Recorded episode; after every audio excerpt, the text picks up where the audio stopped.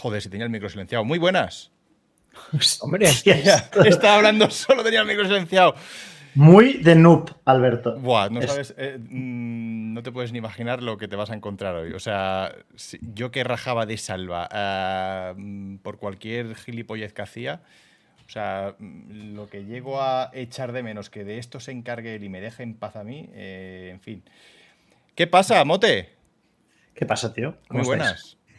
Muy bien, tío. Bienvenido al, al búnker de Sam. Hoy es el búnker de Sam. Hoy sí. Sí, sí. el búnker. Espera, voy a poner la música esta que puse el otro día, a ver si lo estoy haciendo bien. Creo que sí, creo que sí, sí, lo estoy haciendo bien.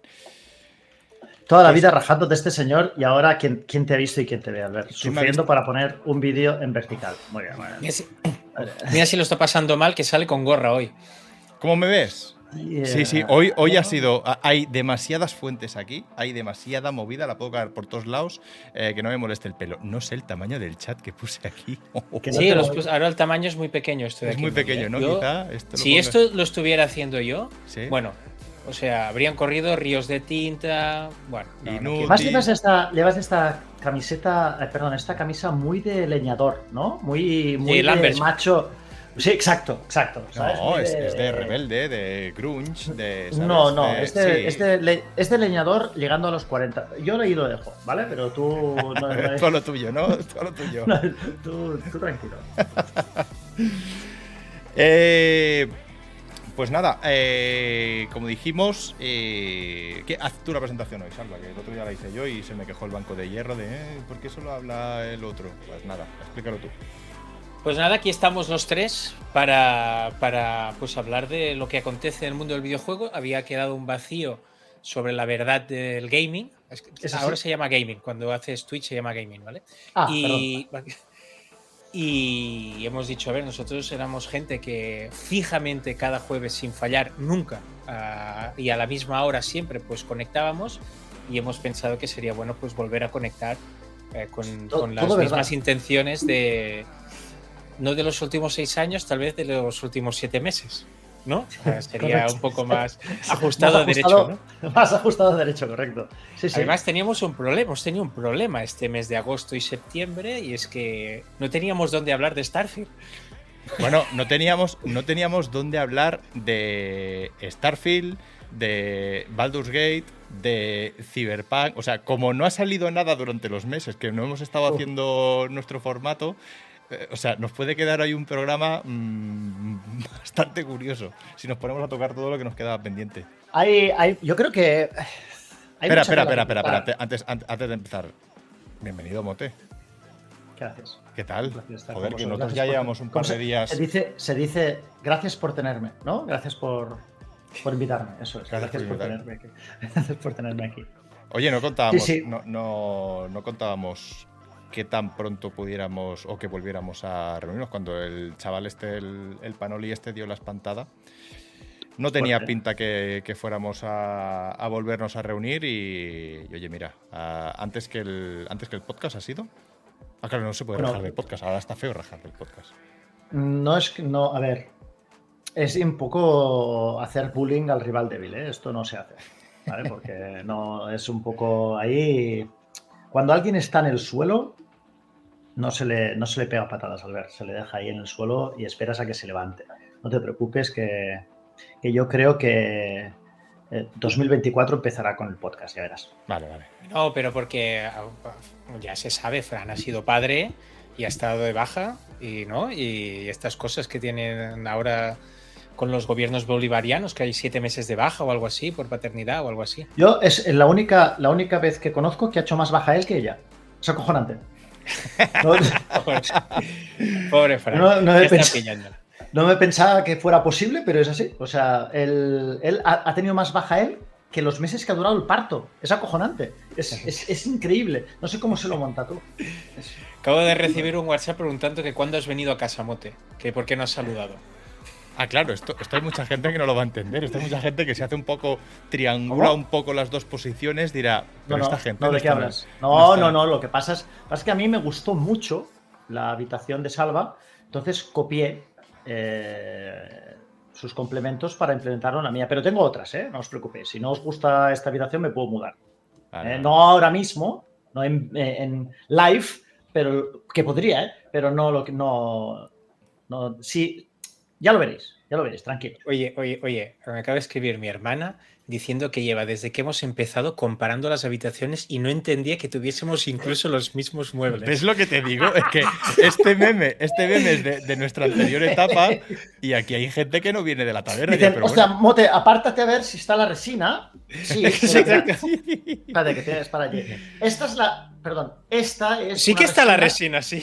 Esta es una resina muy parecida a la de Salva, que me dio mucha envidia cuando la vi en su casa y dije, tiene que ser mía también. ¿no? Esta máquina no va. Ya sé que Salva va diciendo que yo digo que no. Esta máquina no va, ¿vale? Sí que dije que iba, sí. ya está, ¿eh? Sí, sí, la tengo, la tengo. Joder, pensabais que era, os pensabais que era un truco, ¿no? Os pensabais que era un montaje. Pues no. yo, yo, yo, yo, quería empezar, antes de nada, quería, decir, quería confesarme. Vosotros sabéis que los jugadores, eh, cuando se van del Madrid, dicen, hostia, ahora ya puedo decir que el mejor de la historia es Messi.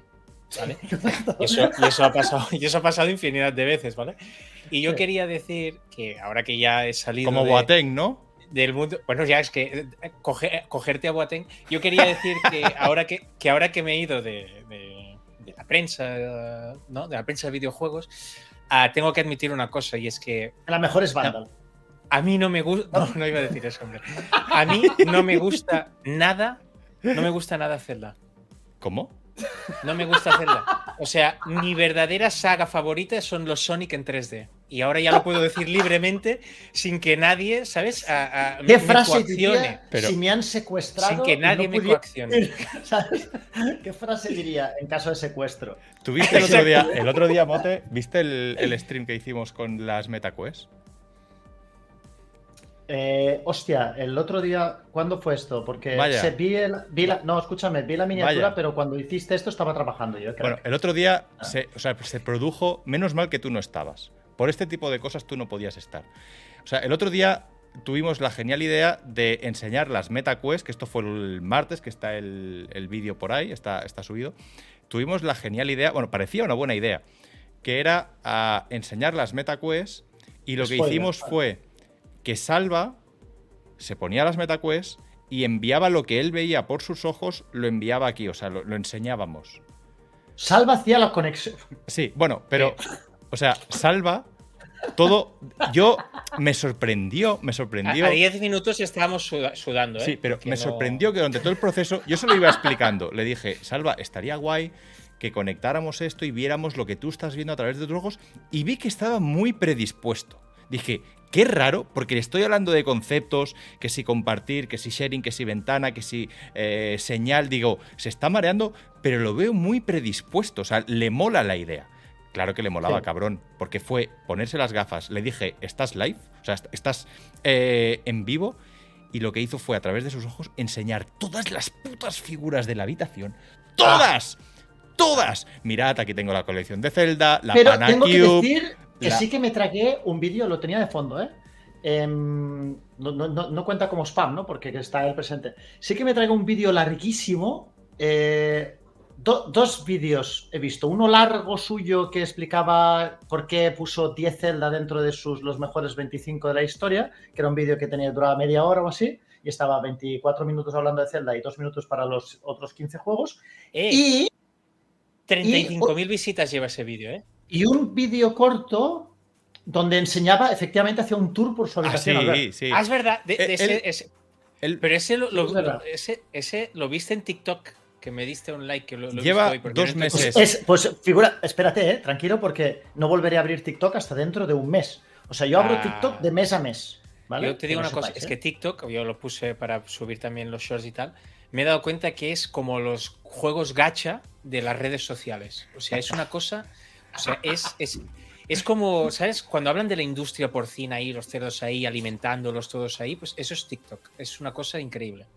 Eh, el, ¿Qué te iba a decir? El. Salva, de momento, su trayectoria en YouTube están los cortos, que más o menos se puede decir que estaban variados, o sea, tuvo unas cuantas ideas que las ha ido ejecutando.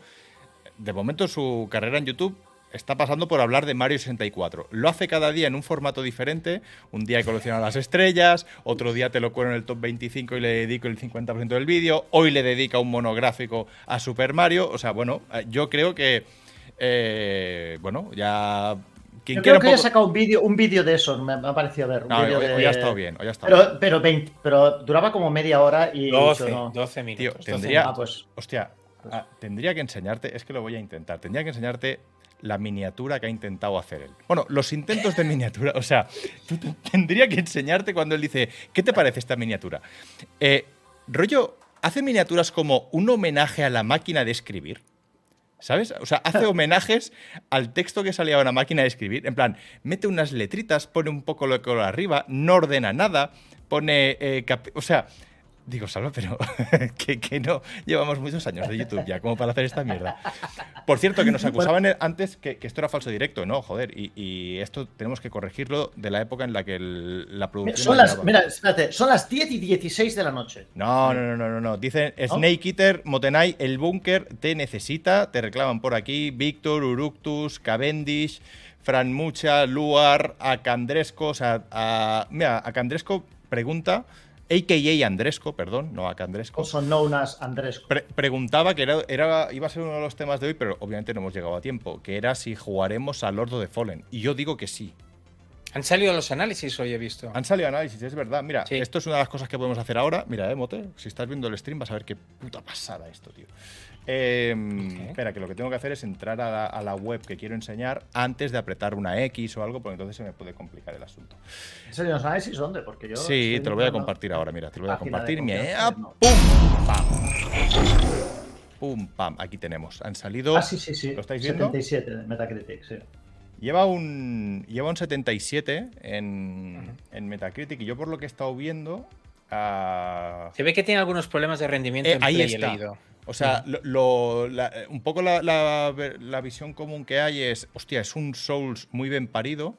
Se ve que es un Souls de, de los que hacen especial énfasis, esto te va a molar a ti, Mote, no tanto a ti, Salva, de los que hace especial énfasis en la parte RPG, en el tema de wheels, habilidades, eh, o sea, de personalizarte un montón al, al bicho. O sea, así como yo que sé, como por ejemplo Sekiro olvida un poco ese. Este no, este es al revés. O sea, mm, hago especial énfasis en el, tema RPG. Pero se ve que sí que hay unos problemas técnicos. Ha salido el estudio, de hecho, a decir que van a sacar parches en breve para irlos corrigiendo. O sea, que, es posible que tanto en PC como en consola nos encontremos. ¿Tú, tú Salva, pues ¿lo, quieres jugar este o qué? Ah, yo, yo, o sea, a mí me, llamaba, pero ahora ah. ya, hace tiempo que lo digo, que me está llamando más el Pinocho, la verdad. Ah, no, me, entra, tío. No me entra a mí. Sí, el Pinocho está en el Game Pass, pero que, quería ventilarme dos, tres juegos que tengo a punto de caramelo. Uno ya, uno ya es Starfield. Bueno, he acabado. No, naturalmente no he jugado como, como tú que has jugado 100 horas.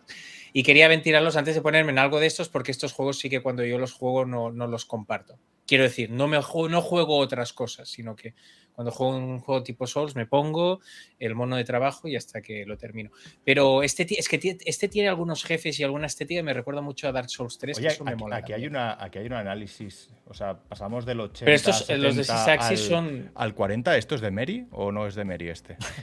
los de Six Axis son, son habituales, ¿eh? son sospechosos habituales de hacer esto. ¿eh? Para alguien que diga, no, es que ahora como no están en Mary ya están rajando en Mary, lo habíamos hecho igualmente cuando estábamos uh, dentro, no hay ningún problema. Dime que no has visto, dime Pero este salto, este salto del 70 al 40, digo, ¿este, ¿este es el de Mary o no, no es el de Six sí, ya puede ser, ya. Te digo una cosa, ¿eh? eh no, no, he leído este análisis, pero si el tío que ha jugado empieza a tener problemas y tal y no sé qué, dices a la mierda, ¿sabes?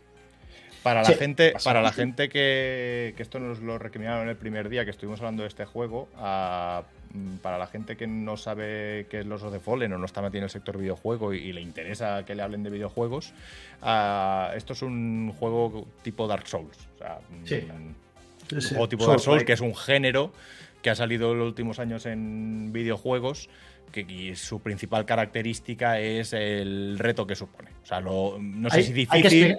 ¿Hay que explicar esto a la gente de la taberna? ¿Sí? No, a la taberna no, pero la gente que te viene del Wild o de otras ah, redes, claro, es, el, público ha cambiado un poco. El público, tenemos un batiburrillo aquí importante.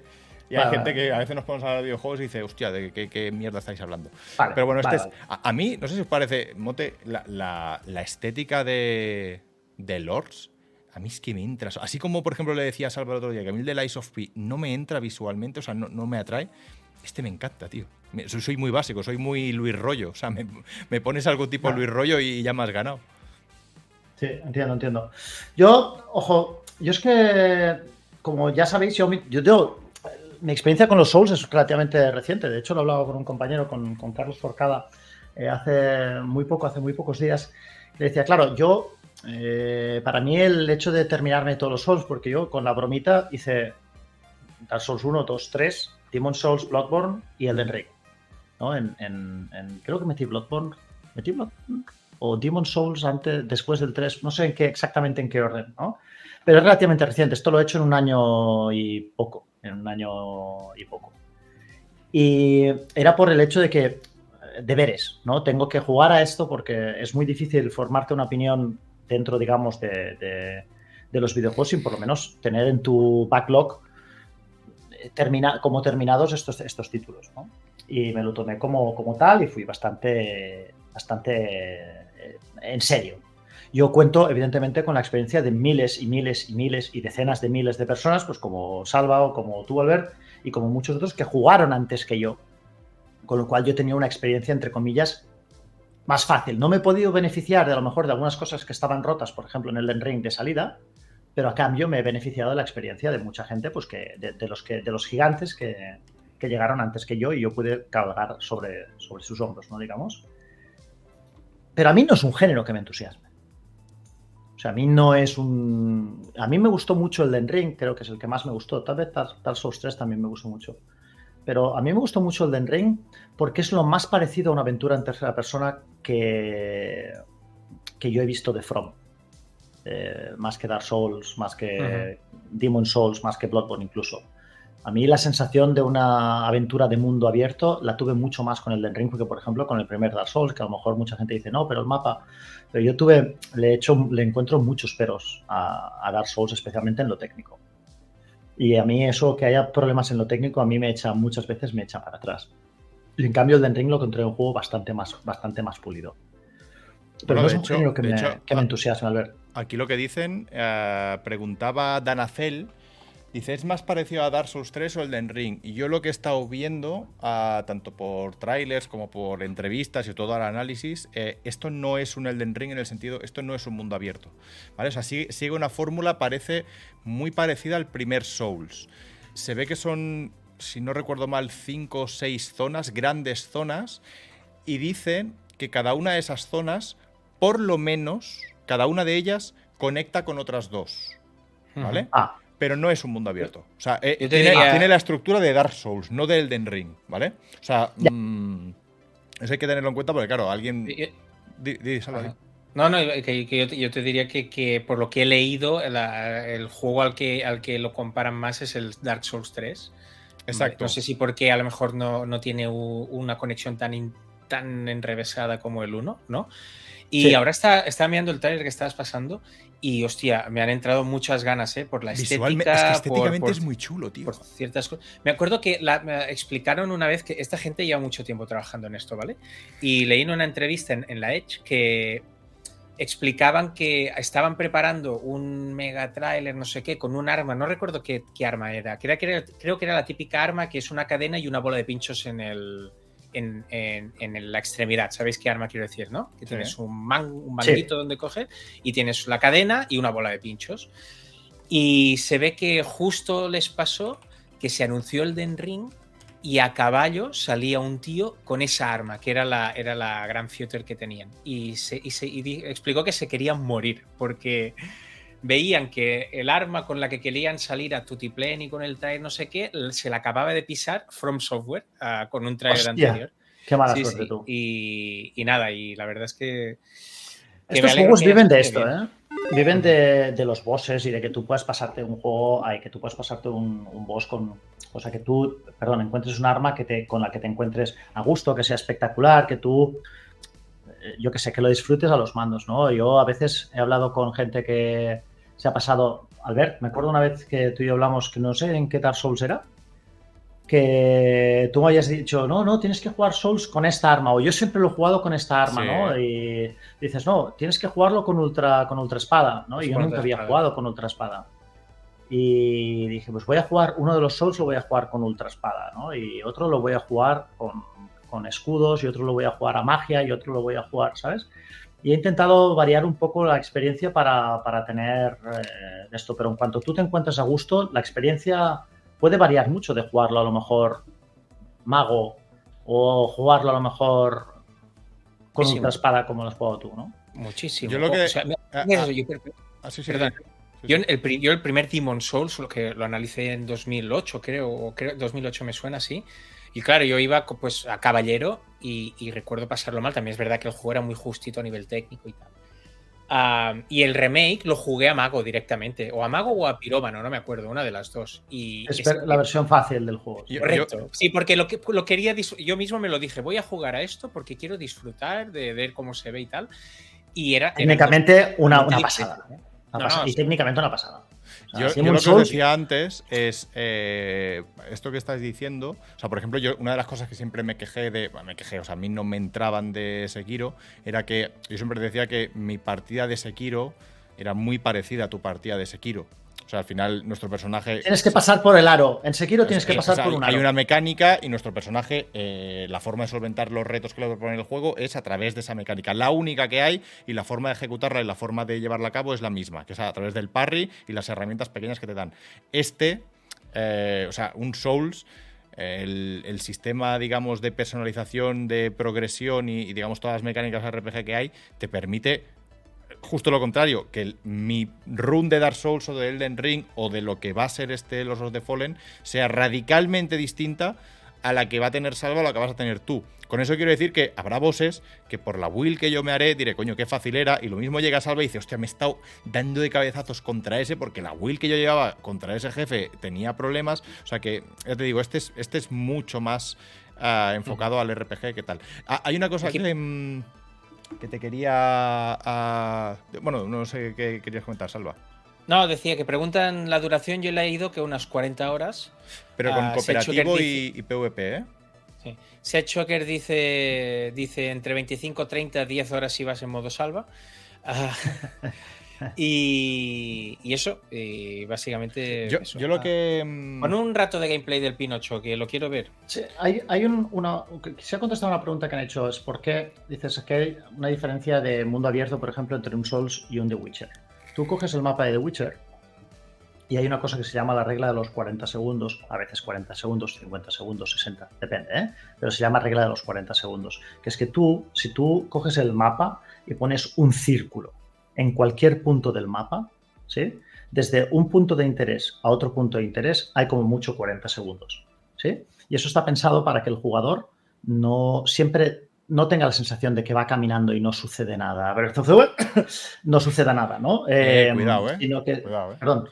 No es que he tenido. ¿no? Mientras no se ponga con Sonic, Sonic eh, Forces o Sonic Los no acabo, no acabo de entender este nuevo, esta nueva faceta tuya, ¿eh? Salva, luego ya lo hablaremos, pero ¿qué es esto de rajar? De esto sucede también, en, sucede también en Assassin's Creed y en la mayor parte de juegos que veáis, las aventuras en tercera persona que veáis, veréis que casi todas tienen la regla de los 40 segundos. En los que tú, si caminas 40 segundos en una dirección, vas a encontrar algo de interés. Y está hecho para que el jugador no pierda la atención, ¿no? Necesitas, a lo mejor hay un punto, un icono en el mapa o en tal, a lo mejor incluso también en un, en un Far Cry o cualquier tipo de juego de esto, ¿no? Dark Souls no funciona así, no funciona con una regla de 40 segundos, ¿sí? Dark Souls es un juego que basa, basa su éxito, digamos, entre comillas, en dejar un poco al jugador soltarlo de la mano, ¿no? Y mucho más ensayo-error. Mucho, mucho, mucho más ensayo-error. Especialmente si tú no sabes a lo que vas. Yo muchas veces iba a lo que va, porque eh, sabía lo que iba, porque yo antes de jugar al juego estudiaba. Pero, ¿Habéis visto? Es que, ah, perdón que te corte, Mote. Esto que estoy enseñando, que es gameplay del juego, la, mecánica diferencial que tiene este juego, que a mí me atrae un montón. Fijaros que él aquí está andando por un pasillo y tú tienes un objeto que en todo momento tú lo puedes usar y te enseña la versión alternativa del mundo en el que estás. Y tú puedes cambiar en cualquier momento de un mundo hacia el otro. Fijaros que él por aquí eh, quería llegar hasta ese punto y no había camino, ¿vale? No había camino, pero él ha visto que en la versión alternativa del mundo hay un camino, entonces lo usa, usa ese camino para avanzar y cuando ya mm, ha avanzado hasta donde quería, desaparece de esa versión alternativa y entonces ha llegado al punto. Eh, tiene esa mecánica que creo que es muy parecida un poco a lo que hacía Ratchet Clank y esto está aplicado a todo el mundo del juego. O sea, eh, digamos, tú ves un mundo, pero constantemente hay dos. O sea, está este y el otro. Y hay una cosa que yo quería comentar cuando lo. Yo, cuando han preguntado antes el tema de. Esto es más como Dark Souls o Elden Ring y tal. Esto lo comentamos en la última taberna que hicimos. Eh, yo no sé si os pasó lo mismo. Yo considero que Elden Ring es el mejor Souls que ha habido, ¿vale? O sea, a mí es el que más me ha gustado. Eh, bueno, considero que es el mejor. Debatiríamos si me ha gustado más Bloodborne o no. Pero bueno, Elden Ring me parece el mejor Souls que ha habido. Sin embargo, eh, yo he intentado volver a. Quizás una cosa que me pasa solo a mí, ¿eh? Yo he intentado volver a hacerme eh, Elden Ring. En plan, voy a volverlo a hacer. Y a las dos horas digo, uff, es que es muy grande esto. O sea, mm, no me invita. Y yo me he intentado, o sea, no es que haya intentado, yo he empezado a veces runs de Dark Souls 3, por ejemplo, y se me van 4 o 5 horas del tirón. O sea, creo que el, formato más eh, mazmorrero, más em, lineal, más eh, cortoplacista ah, que tiene Dark Souls, a mí, para sucesivas runs, me entra más. Pero no te hiciste tú el Demon Souls, Albert. Sí, el Demon Souls tiene exactamente esto. Sí. Tiene, tiene, mundos acotados. Mm. Acotados, exacto. Es, vas a jugar una, pantalla de tipo Souls. Y cuando mueras, pues la vas a volver a intentar. Pero insisto, al final, eh, yo creo que Elden Ring se, se, separó un poco de eso. Y a mí Elden Ring, no sé, te daría. Pero a mí es el que más, pero a mí es el que más me gusta. A mí, me parece el mejor. ¿eh? Pero eh, me da más pereza volverme a, a, decir. Voy a volverme a pasar. Digo, uff, es que es, es que es tan masivo que, mm, y, luego me dijiste tú, Salva, que hay gente que, no, que, realmente es un tema únicamente de percepción y que hay gente que en, seis horas, cuatro, cinco, la que sea, se lo hace. No, Pero, a ver, no, no, yo por ejemplo la tercera vuelta me la hice en, tres horas, creo, o cuatro como mucho, pero porque me quería sacar... Puedes, hacer un boss rush, sí. Sí, porque... Puedes ir solamente a los tres, cuatro Cuatro o cinco dice eh, Cavendish y Army, pensaba que estaba solo, ¿eh? dice Cavendish y Army que al verso yo literal, en mi opinión, el mundo abierto del Den Ring no le sienta del todo bien yo no estoy de acuerdo ahí, ¿eh? Yo, no creo que no le siente bien. Lo que digo es para, para ser rejugado. A mí, a mí ser rejugado se me hace un poco de bola. o sea, yo, por ejemplo, ah, yo, yo, sí que me lo hice dos veces más porque quería sacarme los mil puntos de logro y, en Xbox no puedes hacer la trampita de guardarte en un USB eh, eh, la, eso, la partida como en la Play. Y sí que, ya te digo, la segunda vez fui rápido, pero la tercera yo mismo flipé en el New Game Plus 3 lo rápido que fui, porque realmente hay un momento que es que puedes hacer jefe, jefe, jefe y, se acaba. y ahí te das cuenta de la de cosas que has hecho pensando que son de historia y que no son. Yo, de hecho, muchas de las cosas, yo me di cuenta de que había hecho todo el contenido opcional, pero también es verdad que yo perdí mucho tiempo en Elden Ring explorando. De hecho, iba bastante subido de nivel. Yo no sé si creo que tenía más nivel que tú, Salva, que te lo habías pasado tres veces, ¿no? O sea, yo es que tenía, había momentos y sin farmear nada, ¿eh? Lo que pasa es que yo hice todo. Hice mm, todo y me perdía en las cuevas, en no sé qué. Yo exploré mucho del mapa, ¿eh? Mucho, mucho, mucho del mapa, ¿eh? Aunque tiene, eh, alguien lo ha dicho, para mí Nio, el, concepto de Nio, siendo un juego que no es un Souls, pero guarda cierto, ¿verdad? Me parece más un, eh, un, un híbrido entre Ninja Gaiden a lo mejor y un Souls, a lo mejor, si, se unieran, ¿no? ¿No estás de acuerdo, Sara? A lo mejor. En sí. los Neo. Sí, sí, sí, sí, sí, es lo que sí, sí. A mí me gustan, a mí yo los prefiero. ¿vale? Neo, tanto Neo 1 como Neo 2 son juegos que para mí están muy arriba. O sea, no los recomiendo, ¿eh? Ojo. O sea, están muy arriba para mí. Yo, Neo, yo no quiere decir que, sean, que sea muy bueno para ti. Correcto. Yo siempre digo que Neo 2 lo meto dentro de un top 5 de Souls. A mí me encantó muchísimo.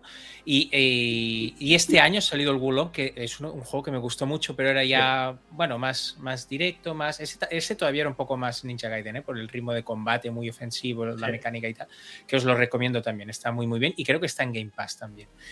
Pero lo que, lo que decías, Albert, ah, del tema del mundo. Yo, por ejemplo, me hice dos veces más el Den Ring para eso pero yo no inici pero en ningún caso iniciaría una partida nueva de, de nivel cero. ¿Sabes lo que quiero decir? yo me he hecho dos, dos runs con New Game Plus con, con el, el, personaje ultra dopado Y eso pues yo lo disfruto y si quiero volver o ahora sí cuando salga el DLC, bueno, digo ahora no sé cuándo va a salir, pues yo voy a mantener esa partida. Hay gente que no, que, repite y tal. Y eso, y eso me pasa un poco también con, con Tears of the Kingdom o Breath of the Wild. Son juegos que si entro es para completar y para jugar, pero volver a empezar de cero ¿Ves? No, me veo. Mira, quizás has dado la clave ahí. O sea, yo pienso que eh, lo que dices, volver a hacerte con el personaje que ya tenías, pues sí, puedes ir un poco más, más por faena.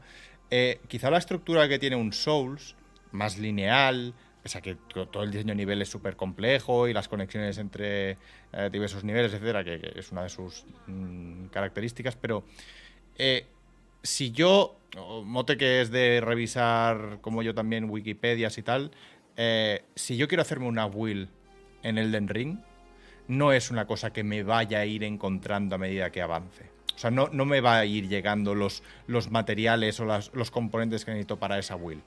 La eh, diseño antemano.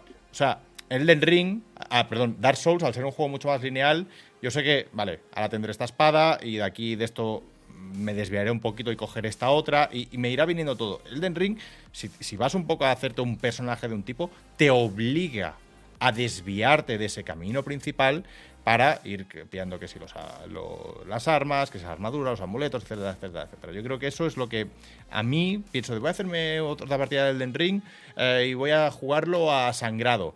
Uf, no, no ¿sabes? Sí, pero sí, pero tú tienes, es verdad que hay siempre una opción óptima, ¿no? Pero siempre hay algunas opciones subóptimas para sí, que, te sirven, exacto, sí, que te sirven. O sea, a lo mejor no tienes la mejor arma, o sea, no vas a, a Maxmin o, pero en, mi caso, por ejemplo, si tú quieres min-maxear algo, dices, hostia, pues eh, aquí debería ponerle primero 50 puntos ponte a destreza, ¿no? Pero dices, esto para la gente que sabe jugar, ¿no? Te dicen, cuando la gente tiene nivel 815, te dicen, no, no, pon los 50 primeros puntos a destreza, pero tú que empiezas de nivel 0, dices, una polla, igual le pongo 20 puntos a vitalidad porque si no, no me paso el primer jefe. Entonces tú sí porque llevas, mm, te lo has pasado y vas, estás en New Game Plus por, ti, por 15. ¿sabes? Pero yo no. Entonces, eh, hay que también, la opinión del experto hay que tomarla con, con, con, ¿sabes? Con a grain of salt, que ¿sabes? Bueno, ah, sea como sea, esto es una cosa que, que sale mañana. No sé si esta noche ya se activa a las 12 o es a las 6. Yo creo que nos viene bien el hecho de que salga otro juego gordo que tiene pinta de que seguro que es súper cortito, porque como andábamos cortos de juegos, no sé si os ha pasado a todos, no solo a vosotros dos, pregunto, os pregunto a la gente del, chat. Yo creo que está siendo un año de. Estás leyendo comentarios, ¿eh? que dijiste, leeré, muchos comentarios, sobre todo ahora al inicio, cuando seamos 10.000 ya no, pero ahora tenemos que hacer comunidad. Hay muchos comentarios. La gente, la gente sobre todo está, hablando sobre, sobre Nio. Como no me ve con la eh, te digo que, qué bien entra a un juego de este tipo, que como no tenemos nada que jugar, como casi no ha salido nada, como si llevamos semanas en plan, hostia, qué aburrimiento, estoy teniendo que tirar de catálogo atrasado que tenía, estoy tirando viejos clásicos. Salva se ha tirado todo el verano pasándose otra vez Ninja Gaiden, que por cierto estuvo súper deprimido en septiembre porque no pudo venir a decir que eh, en verano había estado jugando a Ninja Gaiden. Pero, pero, ahora puedo hacer un vídeo de 20 minutos de Ninja Gaiden. Oh, ¿Va a ser el siguiente o no? ¿Va a ser el siguiente no, o no? No, creo, creo que, no puedo enseñar tanto la patita eh, eh, con cuatro vídeos seguidos, ¿sabes? Tengo que hacer alguna cosa que diga, mira, este, este no habla siempre de lo suyo, yo creo. Exacto, exacto. Está muy bien. Digo esto porque quizá, bueno, o, lo hablamos luego, lo que ha sido el verano, porque se nos han acumulado un poco de faena, pero yo creo que hay algo. Bueno, ¿queréis añadir algo más de, de, Sí, que yo quería que pusiese un poco de gameplay de Pinocho, pero... Ah, sí, te lo pongo. No pasa nada. en todo caso... la producción ahora mismo, ¿qué quieres? ¿El Pinocho? Que yo ahora mismo, o sea, todo lo que he estado viendo aquí me han entrado ganas de tal y creo que voy a, voy a alternar Pinocho y este, los dos a la vez. Es, muy, es, es muy Souls, ¿eh? Es muy Souls. No, no, este, este no se tapa, este no se tapa nada, ¿eh? Es muy descarado, ¿eh? es muy descarado, ¿eh? Sí, sí. Este, este, este es el, el, que decía Salva, el de. ¿Cobramos? ¿Cómo? ¿Este anuncio de YouTube que acabamos de ver lo cobramos? Eh, tú espérate que cobremos algo con el strike que bueno, nos va a caer este, por la y este tiene una pinta de Bloodborne que no, no se aguanta ¿eh? tampoco. Sí. La... la verdad es que. Creo que hasta las farolas son assets que han cogido del. Ha buscado, a ver, eh, busco en. Entro en Tor y Bloodborne Assets, ¿sabes? Te digo una cosa, dudo, dudo que sea casual. Eh, o sea, desde luego no es casual.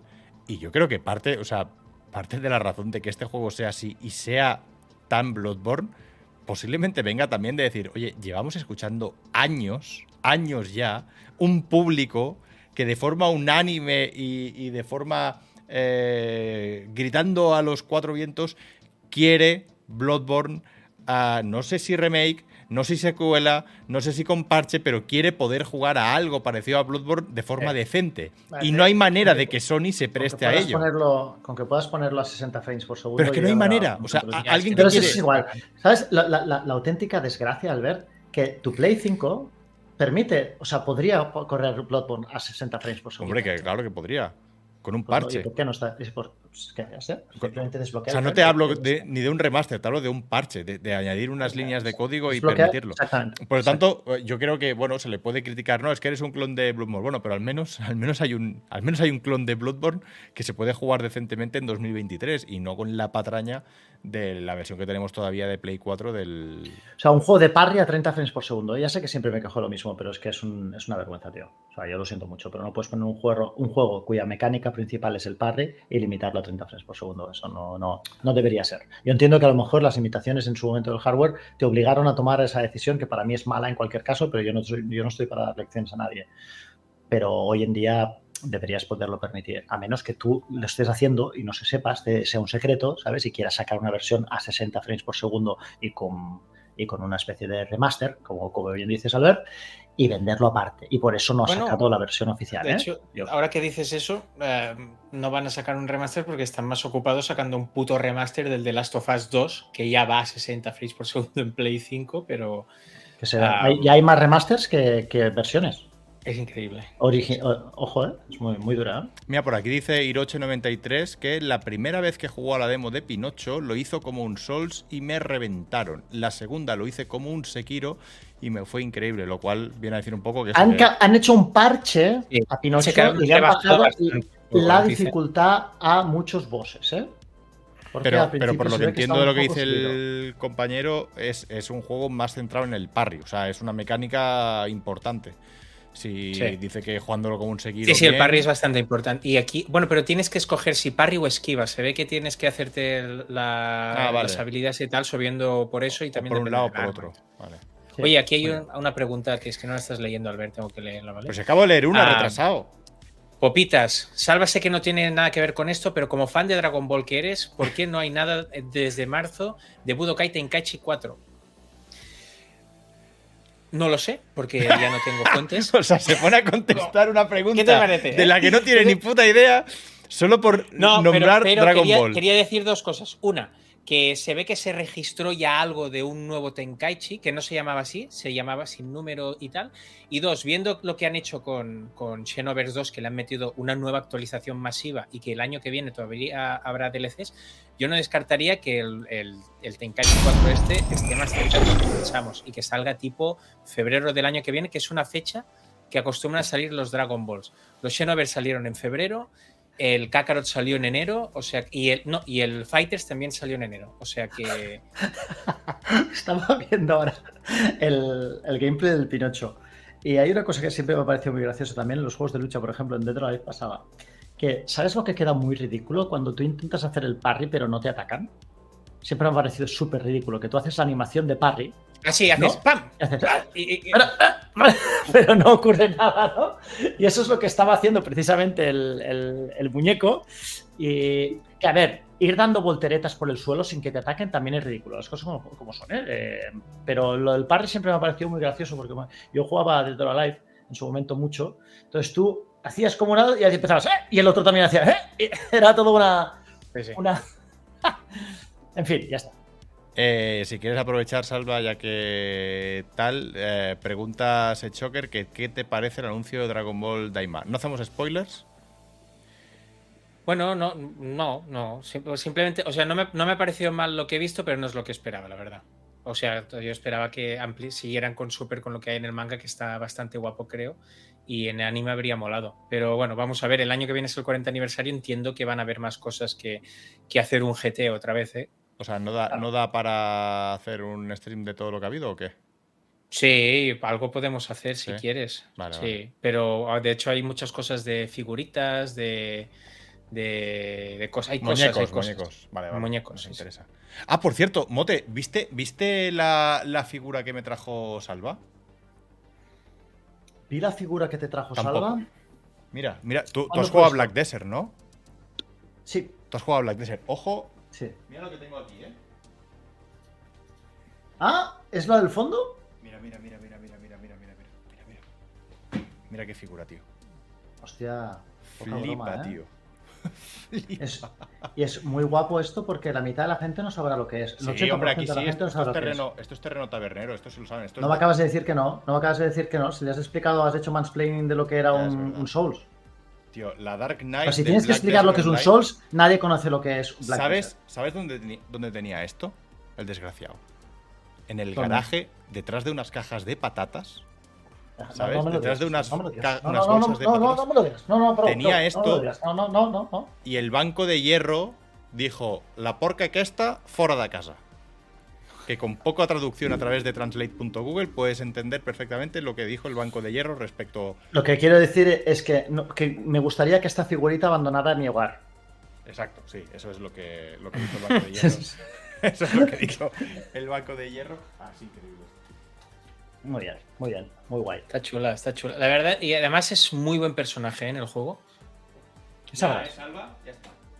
A mí es el, es el, es el, perdón, perdonad, pero a Black Desert es el MMO que más se adapta a mis gustos porque tiene un sistema de combate muy hack and slash y me gusta sobre todo ir a las arenas, a luchar un poco, grindear y poca cosa más. No, ya, no es, un poco, Da, un poco de, da un poco de vergüenza ajena, ¿no? Bueno, perdón, que estamos enterrando en Twitch. Está cringe. Que creo, creo que tiene.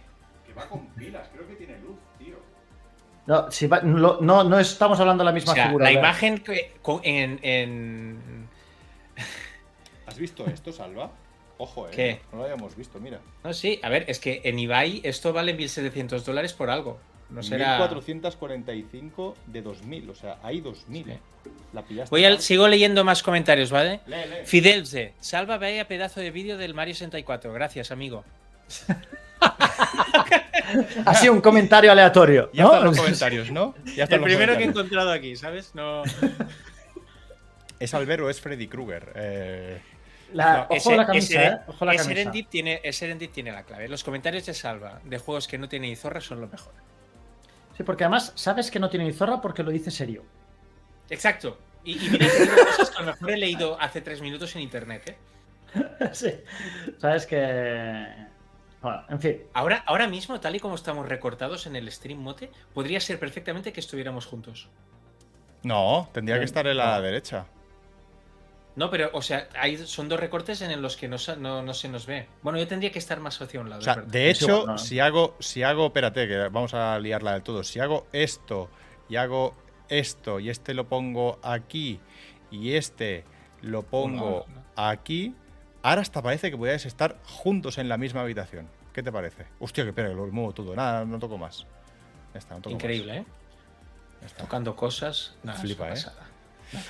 Bueno, va. Ah, oye, que, había actualidad, que hemos estado hablando de los of the Fallen, que era la noticia de hoy, pero hay, hay salseo, tú. Hay un tema salseante. Eh, lo que ha pasado esta semana, que algunos se lo veían venir, o que no si estaba confirmado, porque yo lo había escuchado bastante tiempo ya, o, o había comentarios. La noticia de la semana. Tenemos nueva, entre comillas, muchas comillas, tenemos nueva PlayStation 5. PS5 Slim. ¿Y dónde está el drama? Eh, cualquiera de los dos, salva, métele. Bueno, ah, básicamente ah, yo leí un comentario muy acertado, no recuerdo de quién, ah, que decía que creía que era la primera vez que salía una versión Slim igual de, no, más cara que la consola original en su momento, porque recordemos mm. que PlayStation 5 sale a 500 euros, la digital, y luego lo subieron 50 euros. Y esta la han subido a. Esta directamente sale a 550 y 450. Y ojo, ojo, porque si tú compras la digital y dentro de un tiempo dices, me he equivocado, perdóname, don Joaquín Relaño, me compro el, el lector de discos que lo puedes meter luego, ¿vale? el lector de discos extra vale 130 pavos, por lo tanto, el montante total es más caro que la consola directamente con lector. Pero es lógico, ¿no? Son dos dispositivos, dos embalajes, dos, dos envíos, dos textos. Esto para mí tiene sentido. El, caso es que la Slim em, sale, técnicamente, sale al mismo precio que la consola ahora mismo. O sea, no es que sea, sale más cara que en el momento del lanzamiento de la original, pero ahora mismo sale al mismo precio que la otra, ¿no? Lo que sí que es verdad es que por primera vez esto no es una consola aparte donde tú tenías, no, esto es una consola que viene a sustituir. Bueno, como en su momento la PS1. Sí, pero no habrá más de las otras. O sea, tú no, tú no podrás optar por el modelo normal o el modelo. la PS1, creo que también pasó. Por cierto, dejadme, que... me, hace, me, hace, ilusión un mensaje. Eh, Pinky Vic Dice, al ver cuando la próxima pedalada de Tarrasa me hizo mucha ilusión conocerte. E, este día para mí fue muy especial y le mando un saludo porque era un día en el que no estaba especialmente yo en el mejor de mis momentos, por no decir estaba en el peor, que fue el día de la funada por mis amigos los cazadores. que supongo que la gente que venga de Wild Project. Eso me, sabes tú, ¿eh? me pilló, me pilló toda la movida, me pilló haciendo una pedalada por Tarrasa en bici y, todo pasó mientras iba en bici. Eh, yo no podía acompañarte porque porque no sé ir en bici. Y te mando un saludo porque aquel día de verdad no, estaba de buen humor, no sé si se notó o no. Yo. Oh, qué día, tío, es que me estoy mareando solo de recordarlo. Yo lo he dicho mucho, pero cualquier cosa una bici que no sea estática no entiendo el no entiendo el porqué. Yo no sé en bici, no sé en bici. Yo a veces le robo la bici a algún chaval. Le digo a Salva el otro día, le digo, Salva, estaría guay ahora con que tenemos el Streamlabs y tal, que algún streaming lo podríamos hacer fuera de casa. En plan, podríamos quedar, ir a comer, vamos a una tienda de juegos, a cualquier movida de lanzamiento Ah, y ponemos con el móvil y se puede hacer streaming desde el móvil, un IRL de estos, ¿no? Yo de casa no salgo.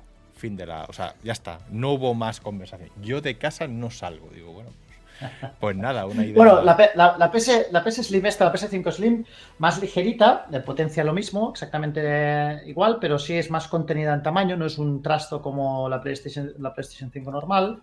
¿A vosotros os gusta? Eh, a mí me gusta mucho más el diseño de la original, te lo digo en serio. A mí no me, a mí no me gusta ni la original. no cambia mucho, ¿no? a mí, yo, esto de aquí, este, este, este salto de aquí lo hace mucho más agresivo que la otra. A mí esta no me parece compensada. A mí la otra consola te puede gustar o no, pero me parece que tiene un diseño equilibrado. O sea, las curvas y todo me parece que está equilibrada.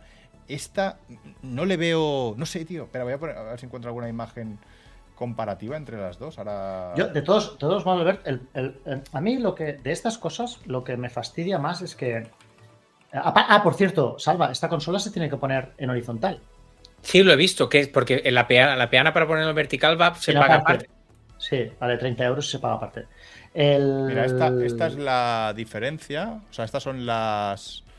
Esta es la de 2020, o sea, la original y este es el nuevo modelo. Es más pequeña, o sea, estamos hablando de que la PlayStation Slim. Pero de estrecha es lo mismo, ¿no? Sí, es lo mismo, tío. de ancho. Yo, yo pienso. Eh, sí que me gusta la versión sin disco, creo que la versión sin disco está chula, o sea, es muy parecida, sencillamente. Sí, es, más, bonita. Pero a mí, este, este salto aquí que hace en la versión con disco, o sea, no me gusta nada tiene, forma de silla. Tiene forma de silla, sí, de taburete, de taburete, ¿sabes? Un taburete del lavabo donde tirar la ropa aquí. No sé, de, todos modos, a mí lo que me fastidia de, esto, ¿vale? Es que tú te.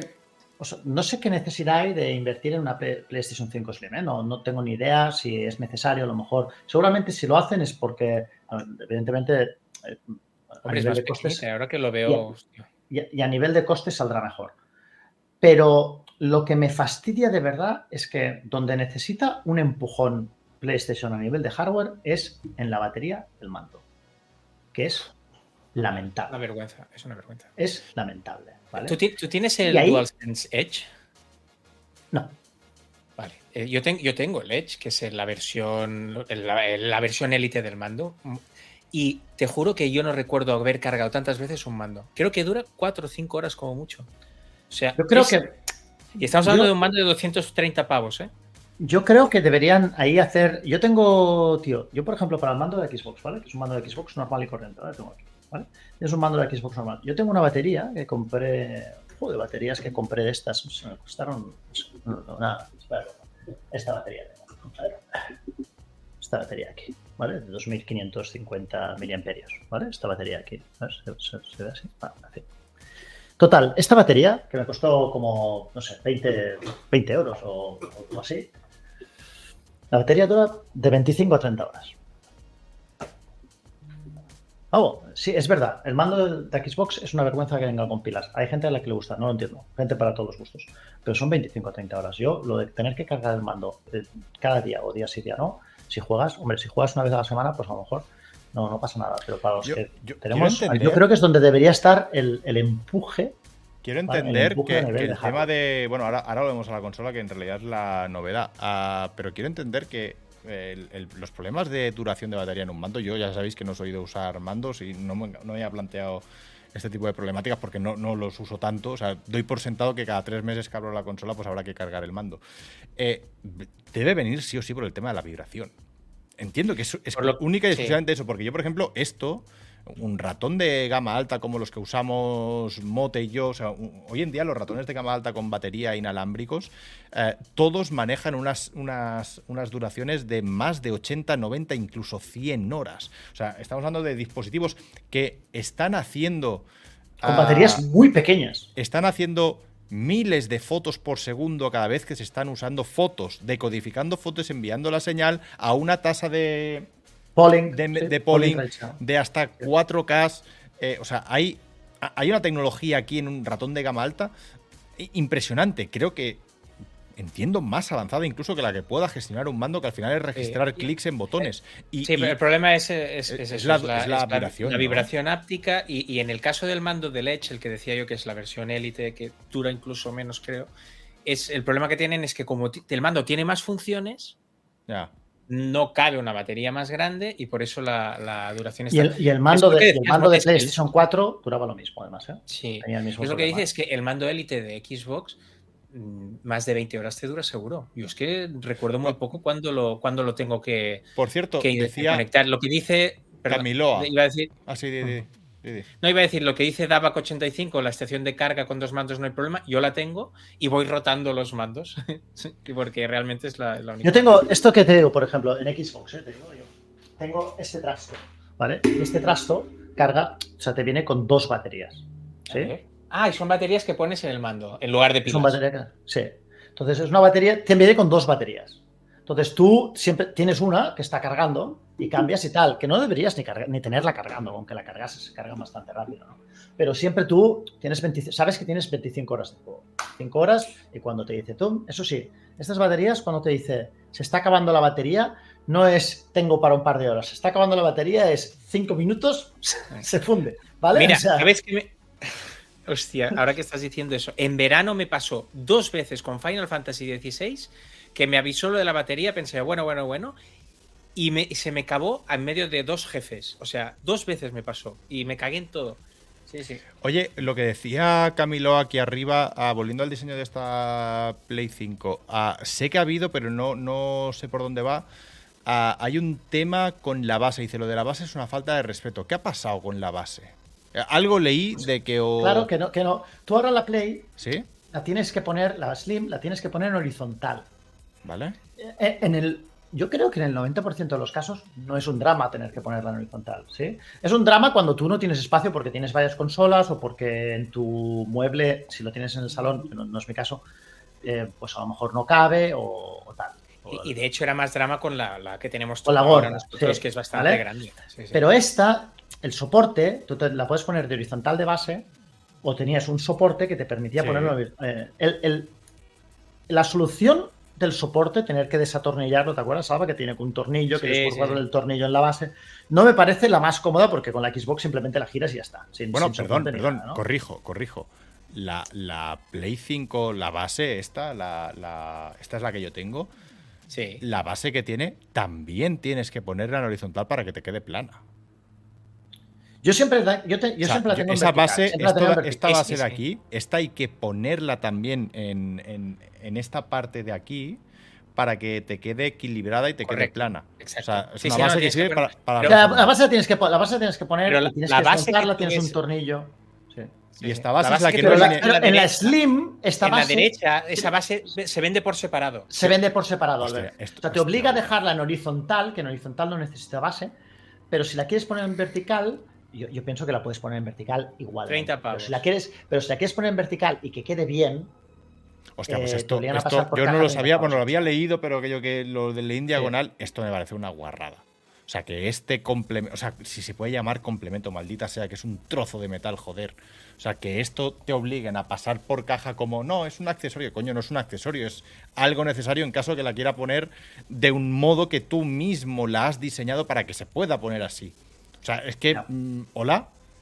Yo de verdad, o sea, hay, hay cosas muchas veces nos quejamos con razón de, determinadas mm, maniobras que hacen, pues eso, compañías endiosadas como Apple, como Nintendo, de decir, bueno, pero, pero este, esto que me estás vendiendo, mm, esto es una estafa. No, es que sea una estafa, es, una tomadura de pelo el hecho que me intentes vender que estos son dos productos separados que, no deberían ir juntos eh, por definición.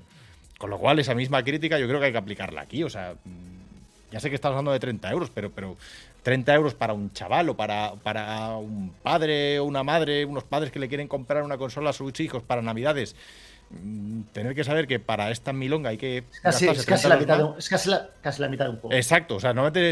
Hostia, y esto que dices es muy relevante porque no te puedes ni imaginar, mote la de veces, cuando yo trabajé en un game hace un montón de años, eh, lo, lo importante que era para algunos padres que no entendían de videojuegos cuando compraron una consola, lo importante que era la, coletilla viene con algún juego. O sea, ese, pero viene con algún juego era como tú ahí entendías decir, vale, es una familia que está haciendo un esfuerzo por comprarle una consola a su hija, a su hijo, a sus hijos, a sus hijas, a quien sea, ah, y, van con lo justo y les gustaría que la consola se pudiera jugar desde el primer momento. Entonces no, me tienes, no me tienes que convencer, Alberto. Claro, entonces, bueno, incluye algún juego y decirle, sí, sí, está ya te viene con un juego. Ah, vale, entonces me interesa. Pues, pues estamos en lo mismo, coño. O sea, mm, eh, ah, pronto, pronto te van a preguntar, pero, pero ¿se puede montar de serie? ¿O tengo que comprar más mierda para que esto eh, la pueda colocar en el comedor en el único sitio que nos cabe? O sea, bueno, de verdad. Es así tal cual. Me, iba a calentar ya el primer día y me cago en la mar. Qué, qué puta vergüenza, tío. Sí, sí. A mí me. A mí me...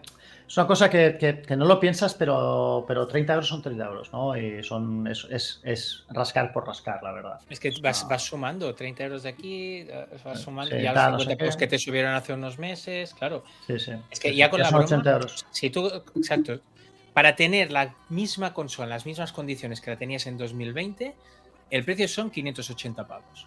Correcto. Cuando en 2020 eran 499. Hostia puta, tío. Claro, es que, es que parece. Eh, y con 80 pavos, claro, es que con 80 pavos te compras un exclusivo de los suyos, porque subieron los juegos a 80 pavos, os lo recuerdo. De hecho, ah, además, hay un tema aquí que creo que, no había pasado nunca, que era ah, que con la revisión, no con el upgrade, o sea, que con la revisión de una consola, que no es la primera vez que pasa, o sea, tuvimos PS1, acordaros de PS1 Ah, tuvimos PS2, Slim, hemos tenido versiones. PS3 también tuvo una versión, ¿puede ser? PS3 tuvo una versión, la versión FAT y la versión y la, Slim, es verdad, es verdad. Ojo, que de la FAT al Slim se perdió retrocompatibilidad de Play 2. De hecho, de, hecho, ni tan siquiera. La, única permitida retrocompatibilidad es la, japonesa. Acordaros, acordaros no, la pero... de aquí también, la mía ¿Ah, lo permitía. Sí, sí, las, ah. puede ser que hubiera ya una segunda jornada que no, pero las primeras jornadas no. Coño, es que, al ver, tío, esta revisión es que esta consola es preciosa. Es preciosa. La, sí, sí, la PS One es súper bonita. Es súper bonita. Pero lo que digo es. Llevaba una hora sin enseñar nada, tío. Pero digo que lo, que digo, Salva. Qué necesidad, ¿eh? Había algo dentro de ti, ¿sabes? Que, Bueno, te he visto a ti enseñar algo, imagínate, ¿sabes? Hostia, eso, sí, una batería, ¿eh? No te, flipes tampoco. Pero, lo que te digo, Salva, es que eh, siempre este tipo de rediseños iban o eh, significaban como una sustitución para mejorar en tema de eh, producción, tamaño, diseño, etcétera, y normalmente siempre han venido acompañados de una ligera rebaja, pero nunca de un aumento. Quiero decir. Eh, eh, no estoy seguro. No, pues repásalo. O sea, nunca ha habido una revisión. No te hablo de la versión eh, de una PlayStation 4 Pro. No te hablo de eso. No, pero. pero te hablo de una revisión de consola que sea más cara que la que había el día anterior, que es como, pero si no tenía ningún problema con Pero sí que, sí que podía pasar que salía una nueva revisión y la, y la original bajaba de precio. No se descontinuaba. por ejemplo, eso, en plan, sale, sale al mismo precio y, y, para limpiar stock de lo que tenemos de la antigua, esa la rebajamos. Vale, ok pero que cambies, o sea, no, está, no hay ningún upgrade aquí, no hay mejora en el disco duro, no hay mejora en la... Bueno, de hecho, a mí una de las cosas que ahora me, de, las que he estado aprendiendo estos últimos meses de, estar cerquita de Nate, es eh, Nate es un obseso, obviamente por, por, el, por lo experto que es en su materia, Nate es un obseso con el tema de la refrigeración. O sea, al final, cuando empiezas a entender cómo funcionan las refrigeraciones, te das cuenta de que no hay magia. O sea, al final hay, tiene que haber una superficie, tiene que haber unos materiales, tiene que haber un diseño y eso se encarga. hay calor y hay que disipar calor. Hay que disipar calor. Ahí, coincidimos bastante, hemos hablado bastante por Telegram, Nate y yo. Del ah, Sí. Porque nos gusta mucho el tema. Sobre todo por Telegram. No contesta ni a WhatsApp a contestar a Telegram. A mí me gusta mucho la refrigeración, sobre todo la que, la que no es ni por agua ni por aire, sino es una que, está, que se está saliendo ahora. Ah, coño, como la que llevé a Ibai. Espera, que voy a poner otra vez el vídeo. Pues no eh, vuelvas a poner el vídeo entrando en casa de Ibai, por favor. Hombre, espérate, esto siempre hay que irlo poniendo. En fin. No, lo que te digo, eh, lo que te digo, Mote, lo que, te digo. Sí que es, Más fresca, sí que es más fresca, por lo visto. ¿Es más fresca? ¿Sí? Sí, por lo visto sí. Pues por, lo que yo tengo entendido, es un poco más fresca porque, eh, bueno, es más fresca porque, calienta menos. por eso es más fresca. Vamos a poner este vídeo de Snake. Aquí dice, dice Pink, Pink Vic, el soporte vertical más Destruction Stars por 40 euros en game, lo veo. Recordad que aquí tenéis un campeón de España del mundo de Destruction All Stars, ¿eh? Pues España del mundo del universo conocido. Correcto, exacto. Preguntan si es el agente 47. Sí, 47, 47, años en, cada, en, cada, en cada pata.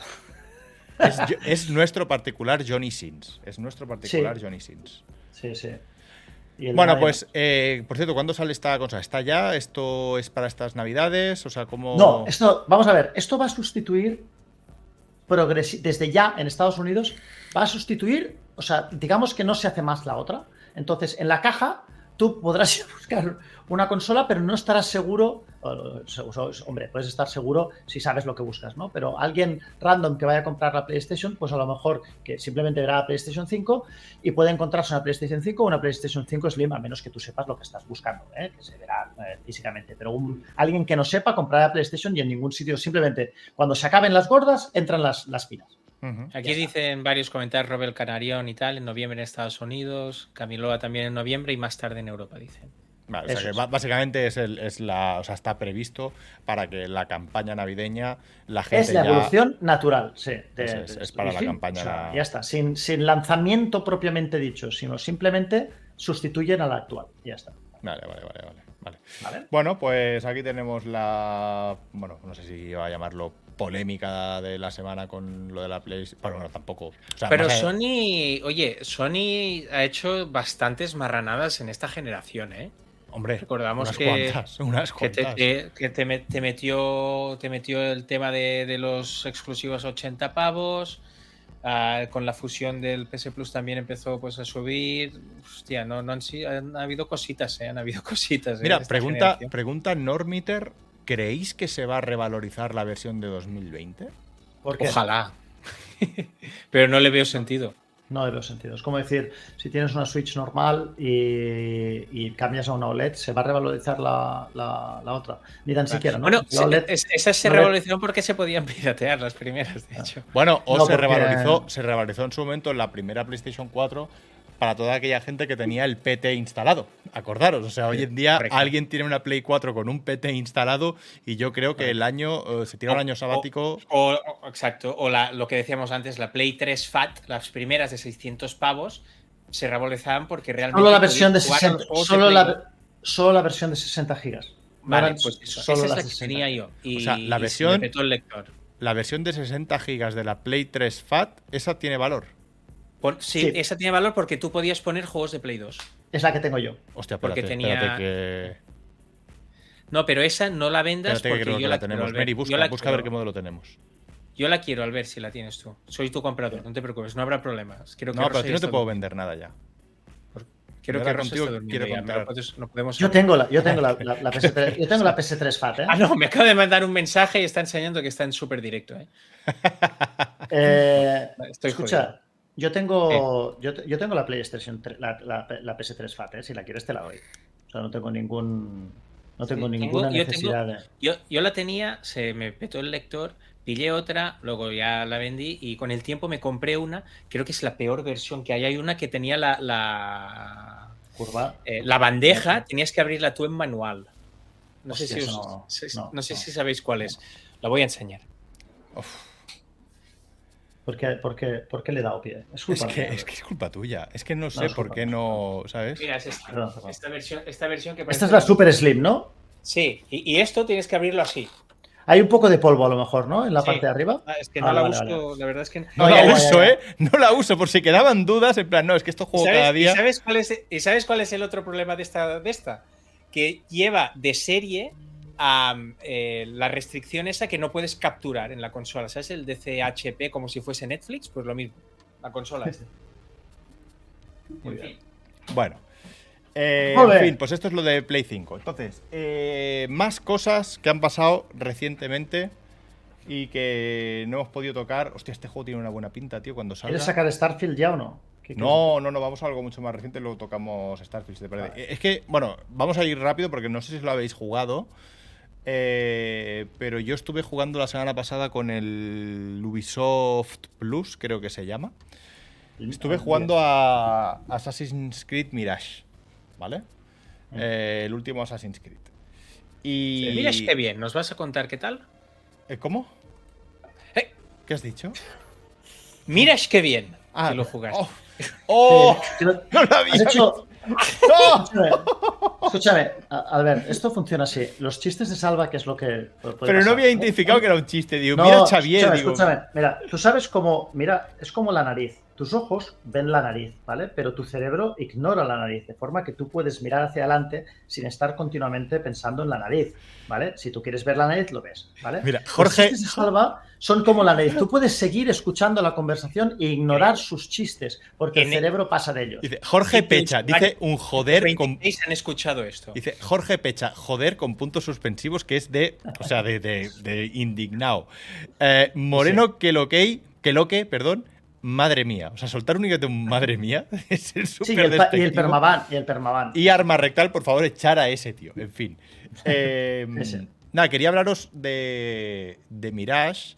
Porque salió la semana pasada y era el. Bueno, sabéis que llevamos dos, tres años sin Assassin's Creed. No sé cuándo fue Valhalla, ¿qué es hace dos años? ¿Valhalla? Valhalla creo que es 2021. Vale. Sí. Sí, dos años. Pues han tardado dos años en el nuevo Assassin's Creed. No, 2020 tú, 2020. Es que me parecía un poco más antiguo, por eso te he dicho que no. Y pese a que se había, se había, vendido un poco la idea de no, esto es una vuelta a los orígenes y nos olvida. O sea, yo después de lo que jugué, habré jugado unas 7, 8 horas y hasta ahí dije, basta. Eh, ya te lo has terminado, ¿no? Es cortito. y dura 15, tío. Da igual, pero no. Increíble, tío. Por esas. Eh, esto, de vuelta a los orígenes, tiene eh, conceptualmente se puede entender que tiene algo de vuelta a los orígenes.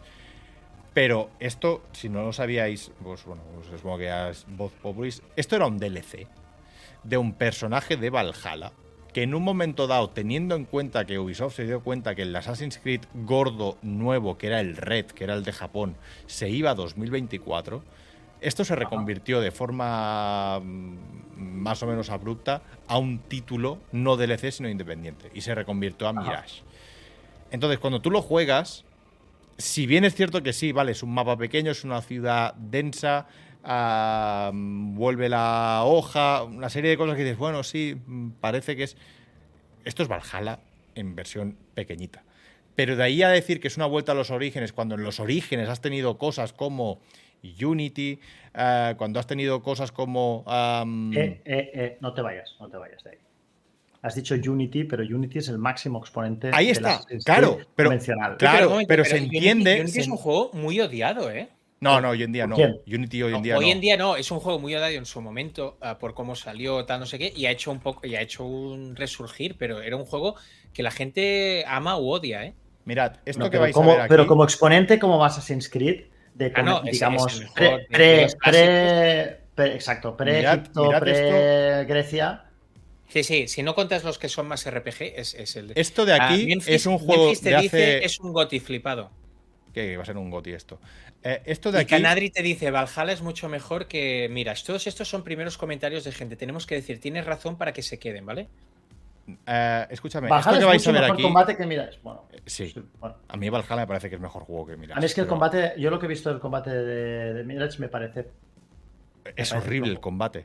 Esto que vais a ver aquí es una comparativa entre un juego que salió hace nueve años y el juego que ha salido la semana pasada. O sea, entre esto que estáis viendo, esto de aquí es de hace nueve años. Y lo que veréis después ambientado en Bagdad, Sí, pero este, Es- pero este juego, este juego ah, con todo al máximo en un PC se ve que parece míralo, míralo. ¿no? O sea, esto es de hace nueve años y esto es ahora. Entonces, cuando, cuando la gente dice volver a los orígenes, yo entiendo que volver a los orígenes no debería ser volver a Assassin's Creed 1.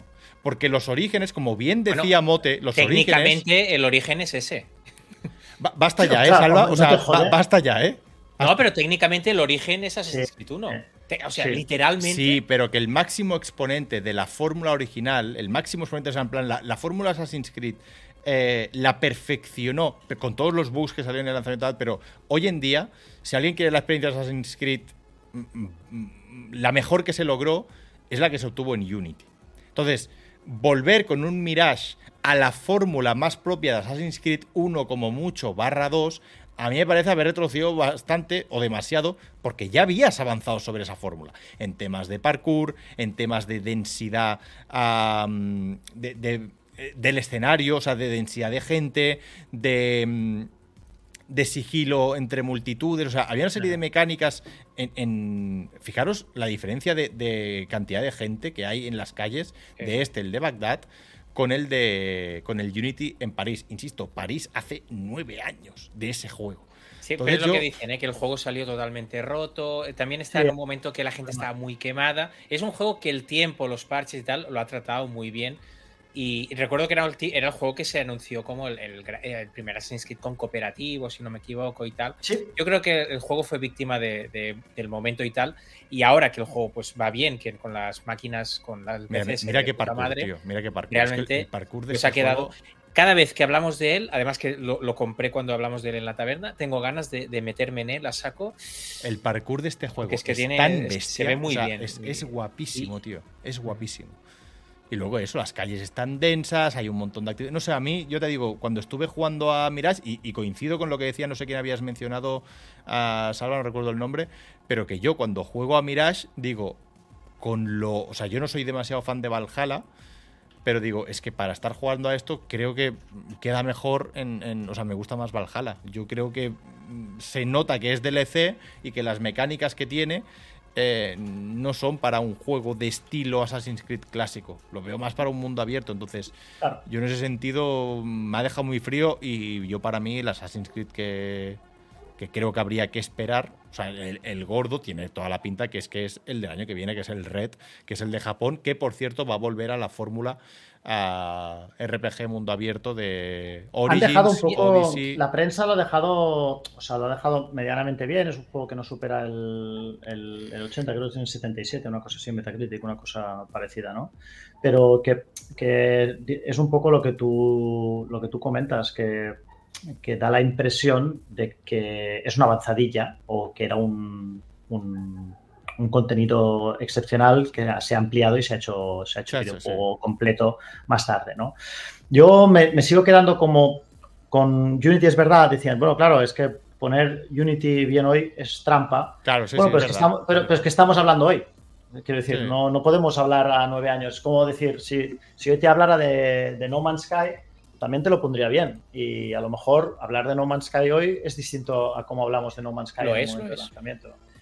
Igual que Sea of Thieves y otros muchos juegos que han, avanzado mucho desde el momento de su lanzamiento y al contrario que otras compañías como hicieron, como por ejemplo pasó con Anthem, eh, hay que también reconocer el mérito de estas compañías que han seguido poniendo dinero cuando el juego ya estaba lanzado al mercado y han seguido apostando por el producto para no dejarlo en el estado en el que estuvo al, al principio. Recordemos que Anthem salió regular y se quedó regular.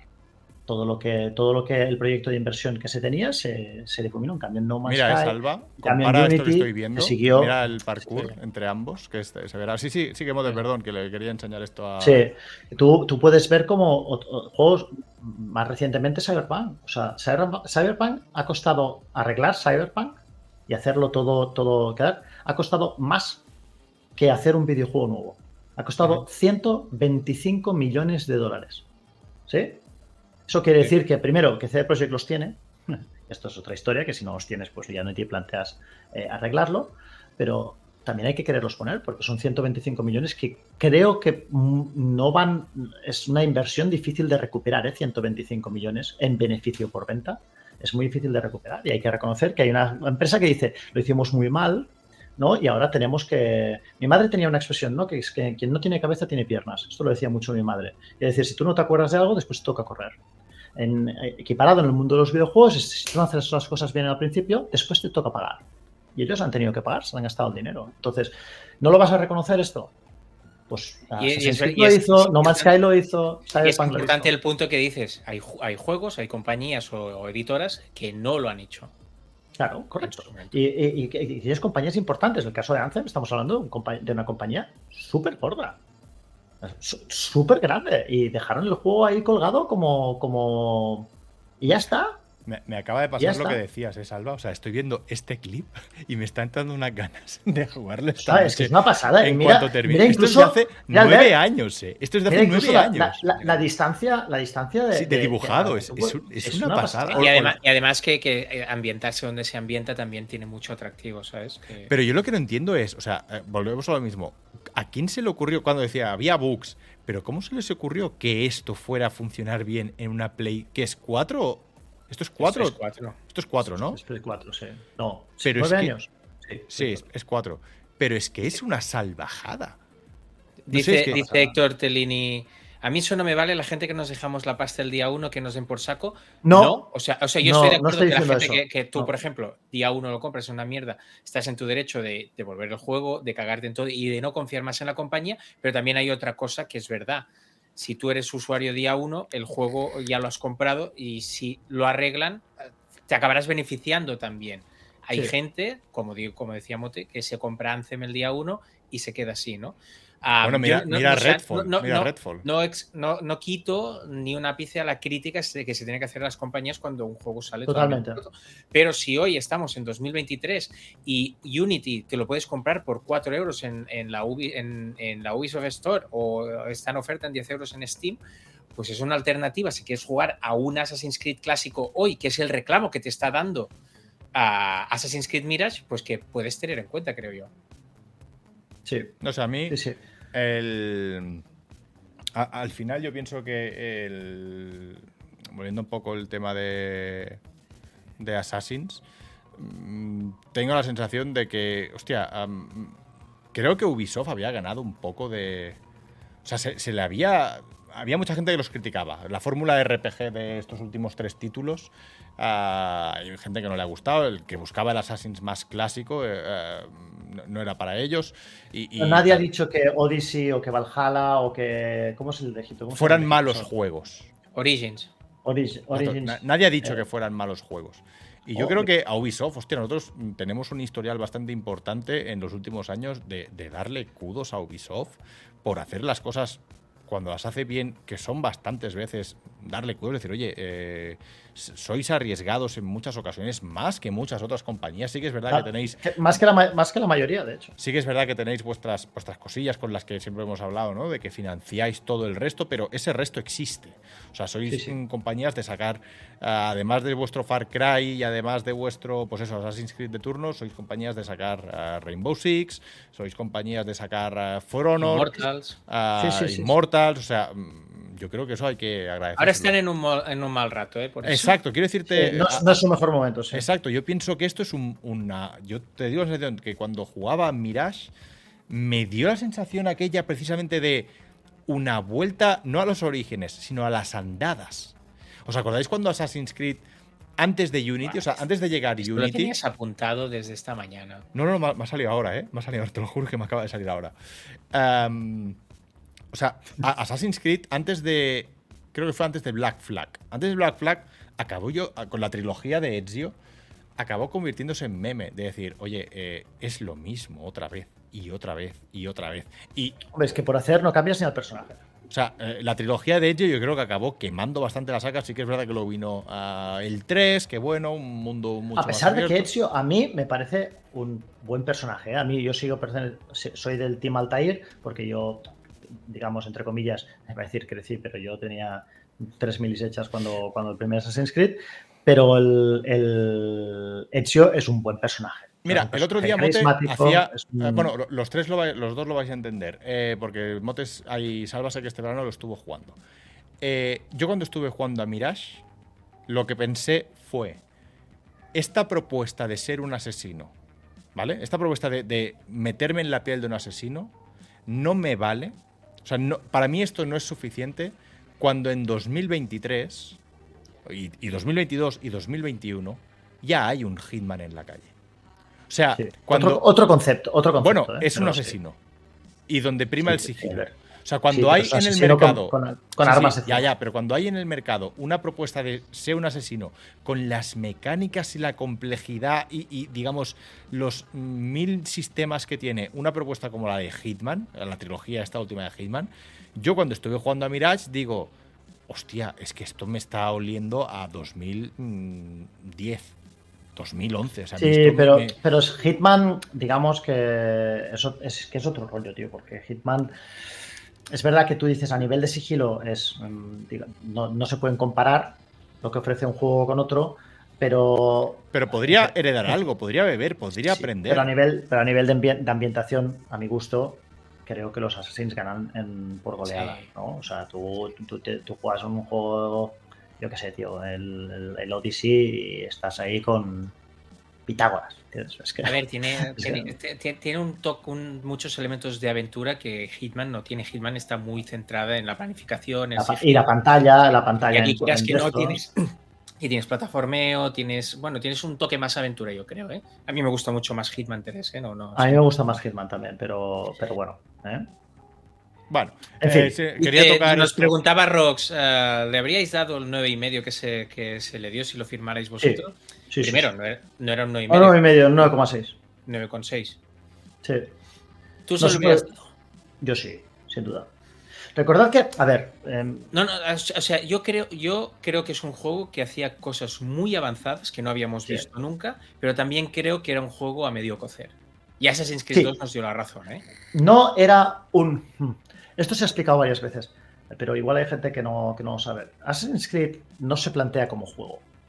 De hecho, si jugáis a un Odyssey, por ejemplo, que para mí lo tiene genial, que tiene este modo en el cual tú puedes eh, ir por el mapa y te cuentan la historia de, eh, que se llama Grecia.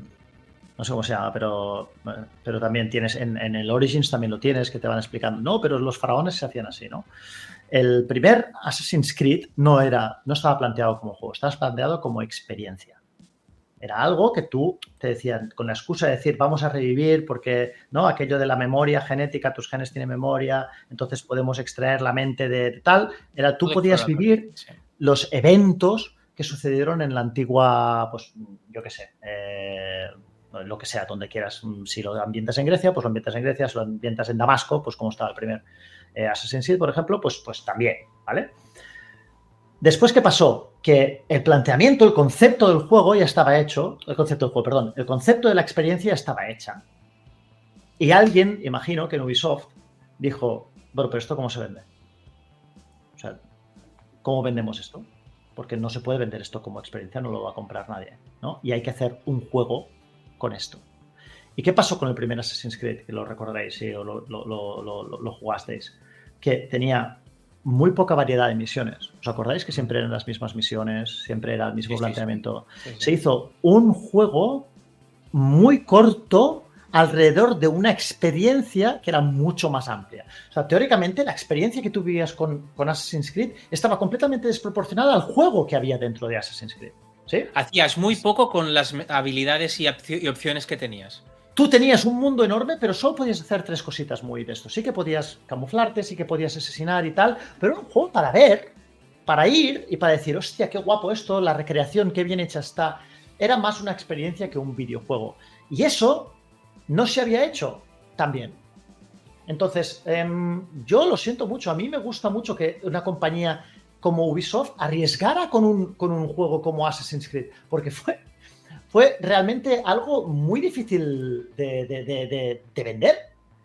Fue algo muy difícil de vender. Y claro, naturalmente. Y, yo creo que cuando hay cosas que, que, que cuando hay una compañía que arriesga y que arriesga con mucho dinero, y que las cosas a lo mejor no salen todo lo bien que podrían haber salido, pero salen bastante bien, porque el juego, bueno, pues eh, la novedad era, estaba por aquí, que no el, Es verdad que había cierto tedio al final, obvio, pero la novedad te daba... Las primeras horas son increíbles. ¿eh? Increíbles, son increíbles. Increíbles. Son, son algunas de las mejores primeras horas de un videojuego nunca. Jamás visto. Entonces yo creo que eso se tiene que premiar. Entonces sí, en, definitiva sí, le hubiese dado el 9, el 9 y medio, sí. Muy bien. ¿Has visto que he puesto el chat? Madre mía, tío, en tiempo real lo... es increíble. Se me ha quejado. Es, es literalmente lo que dicen es estoy juzgando al juego en el contexto de su momento. O sea, estoy contextualizando el juego en su lanzamiento. ¿Sí? No hoy. Evidentemente, si hoy jugado al primer Assassin's Creed, pues a lo mejor me parecería una experiencia muy blanda. ¿Sí? Un, juego blandito en general, a nivel jugable, a nivel mecánico. Eh, pero en su momento, es como un pepino.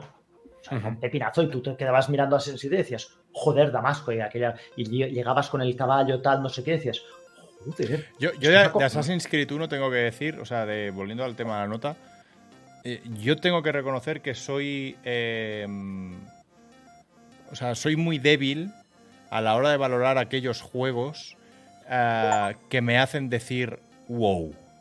¿Vale?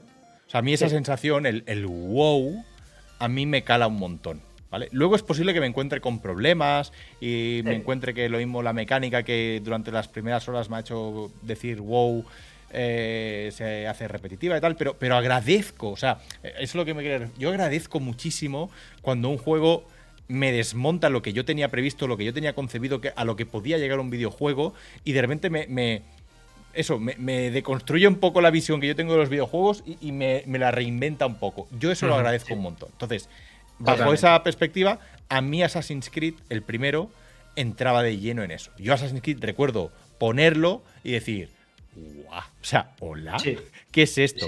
me ha pasado, por ejemplo, con Cyberpunk. Cyberpunk me pasó un poco lo mismo. Cyberpunk fue como que sí, que tendría problemas. Bueno, yo no se los veo tanto como, aparte de los bugs y demás, pero Cyberpunk fue un juego que cuando yo lo puse fue como, ¡guau!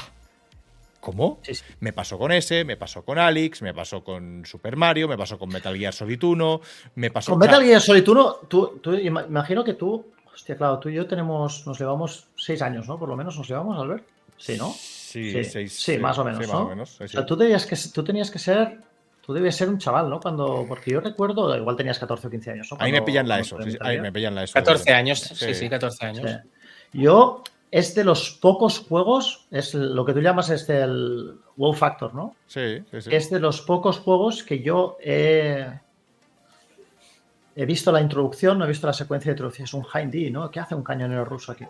eh, Em, a mí me lo enviaron, yo en esa época no escribía para PlayStation, escribía para una revista que se llama Absolute PlayStation International y a mí me envían este juego porque en, esa época los juegos se enviaban a varios redactores a la vez, tipo... Famicho. Eh, gracias. Gracias, eh, porque no sé hablar. Pues me envían este juego y yo veo la secuencia de introducción y llevo la primera tal con esta, tan cinematográfico y apago la consola, Albert. La apago. Digo, momento, no, no, no, puede ser. Cojo el teléfono, teléfono fijo, que era un teléfono que estaba en el centro de las casas, ¿vale? O sea, de esto, y tenías, te, llamabas a un lugar, no a una persona, ¿sí? Y llamo a un lugar donde estaba un amigo mío y le digo, da igual, deja lo que estás haciendo y ven a mi casa. Digo, ah, todo, no sé, eh, yo no, recuerdo, en esa época, no sé quién firmaría el embargo por, por mí, pero es igual. Eran ingleses, da igual, ¿sabes? Y vino a mi casa mi amigo Cristian y le dije, siéntate aquí un momentito y ven a ver esto. Y vio Metal Gear, Metal Gear Solid y dijo, pero, pero esto qué es? Estamos en otro, en otro, o sea, estamos en otra escala de, hemos superado el nivel de, ¿no? De repente, esto ya no es una Play 1, es una Play 8. ¿Entiendes? No, no, no, más, es que, normal. más que no es una Play 1, es una Play 8, es, es, esto no es un videojuego. ¿Esto es, un, ¿qué es una peli? ¿Es un vídeo interactivo? O sea, ¿qué, qué, qué leñe es esto?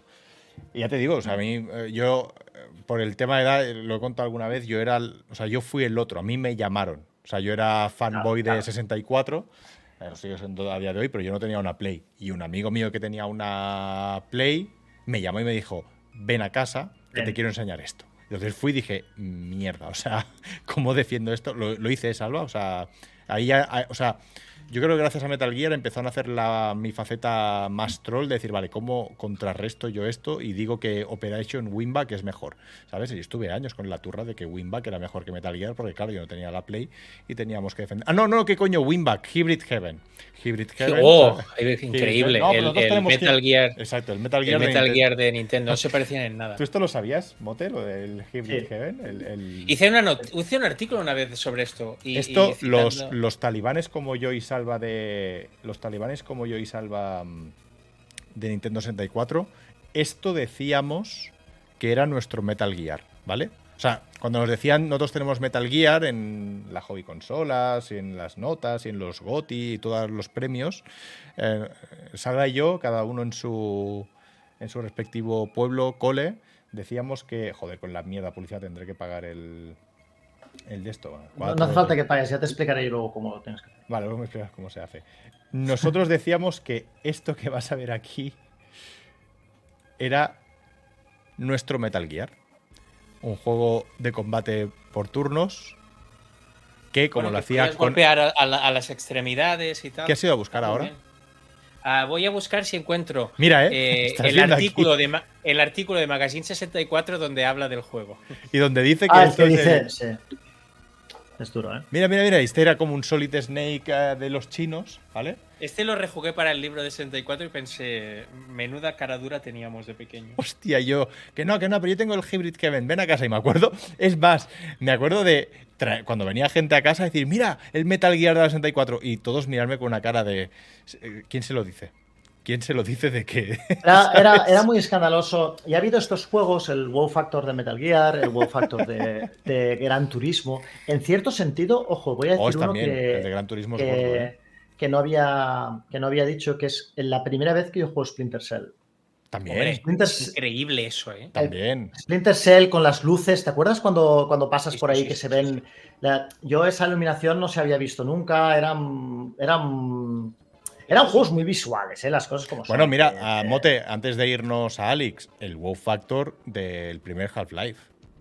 O sea, eso, es, eso es una ida de olla. mecánicas. Eh, no, no, eh, la, intro, la, intro de, Half-Life, el primero, de decir, estoy. Yo me acuerdo llamar a mi padre. Esas 40 minutos que no disparas y no entiendes qué Sí, pero, pero que eres. O sea, que sufres un accidente. La palanca. Con la palanca. Que, que sufres un accidente tú y tú eres en primera persona haces un experimento que sale mal y ves las consecuencias alrededor de lo que ha salido mal y, o sea, e, e, esa intro es Splinter, Splinter Cell al ver cuando el tío salta y se queda con las piernas abiertas. Sí, sí, sí, bueno, Splinter en las piernas.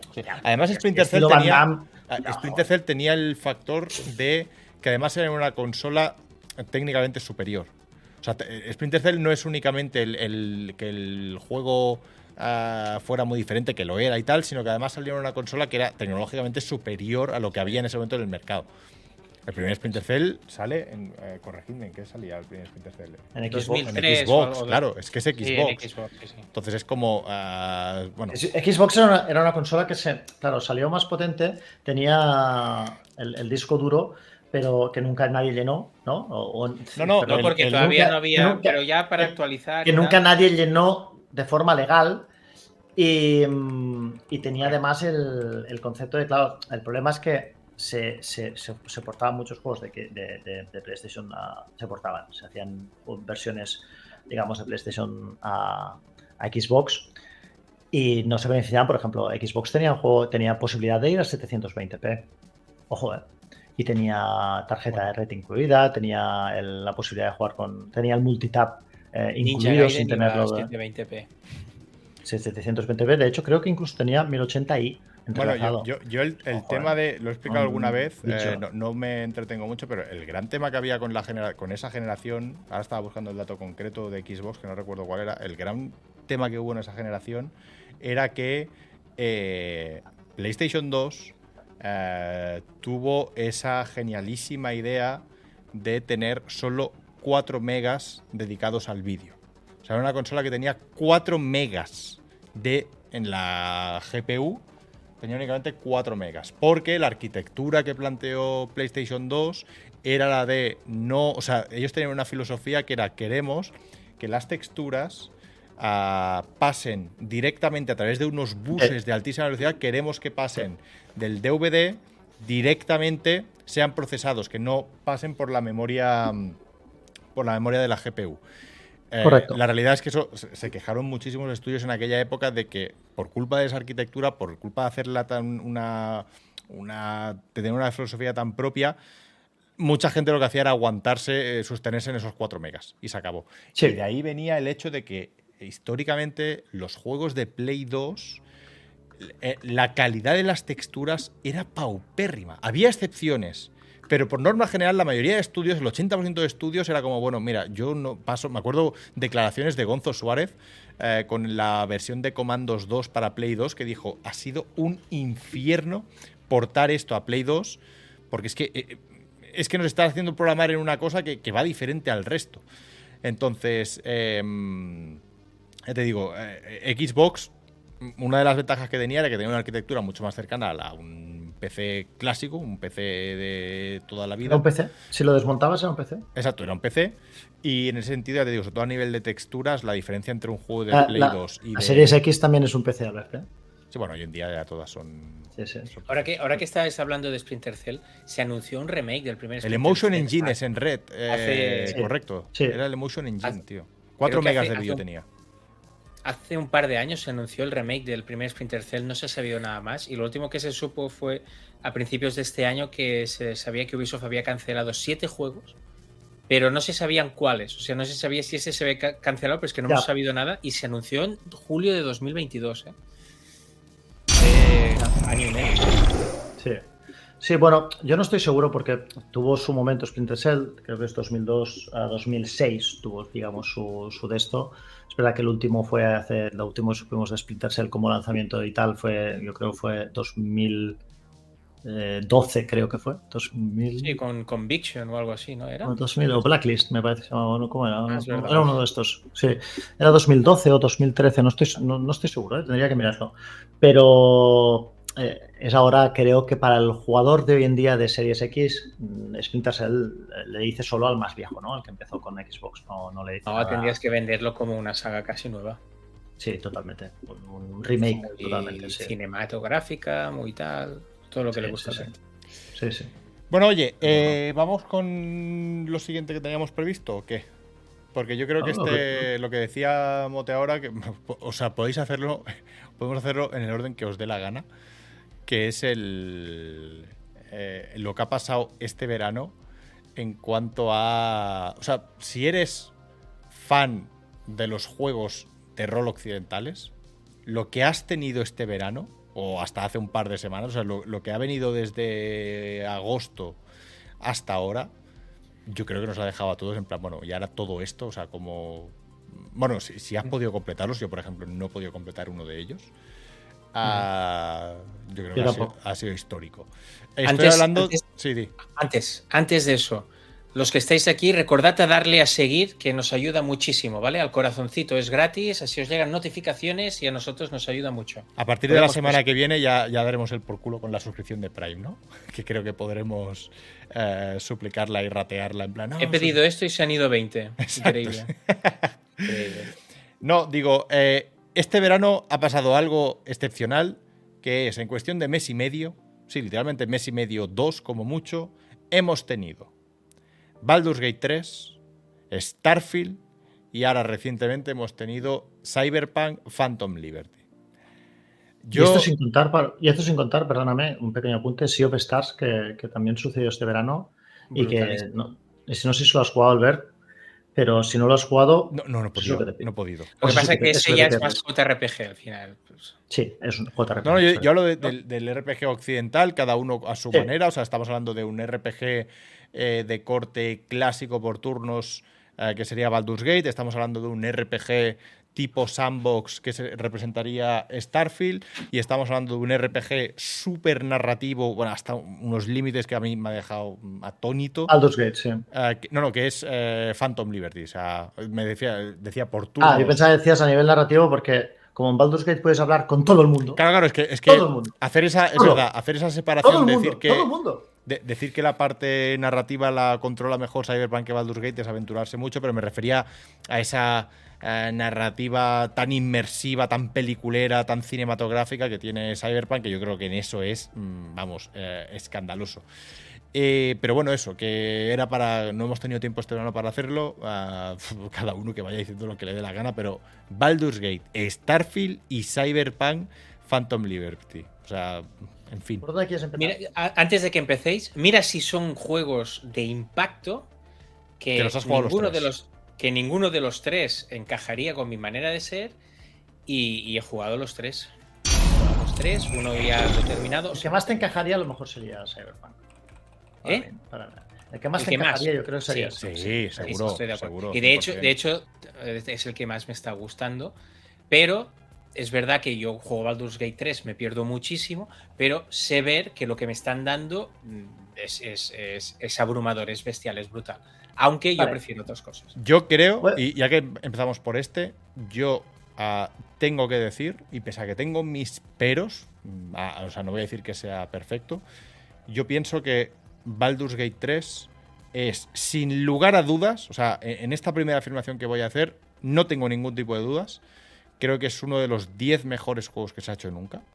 No tengo ningún tipo de duda de que está en un top 10.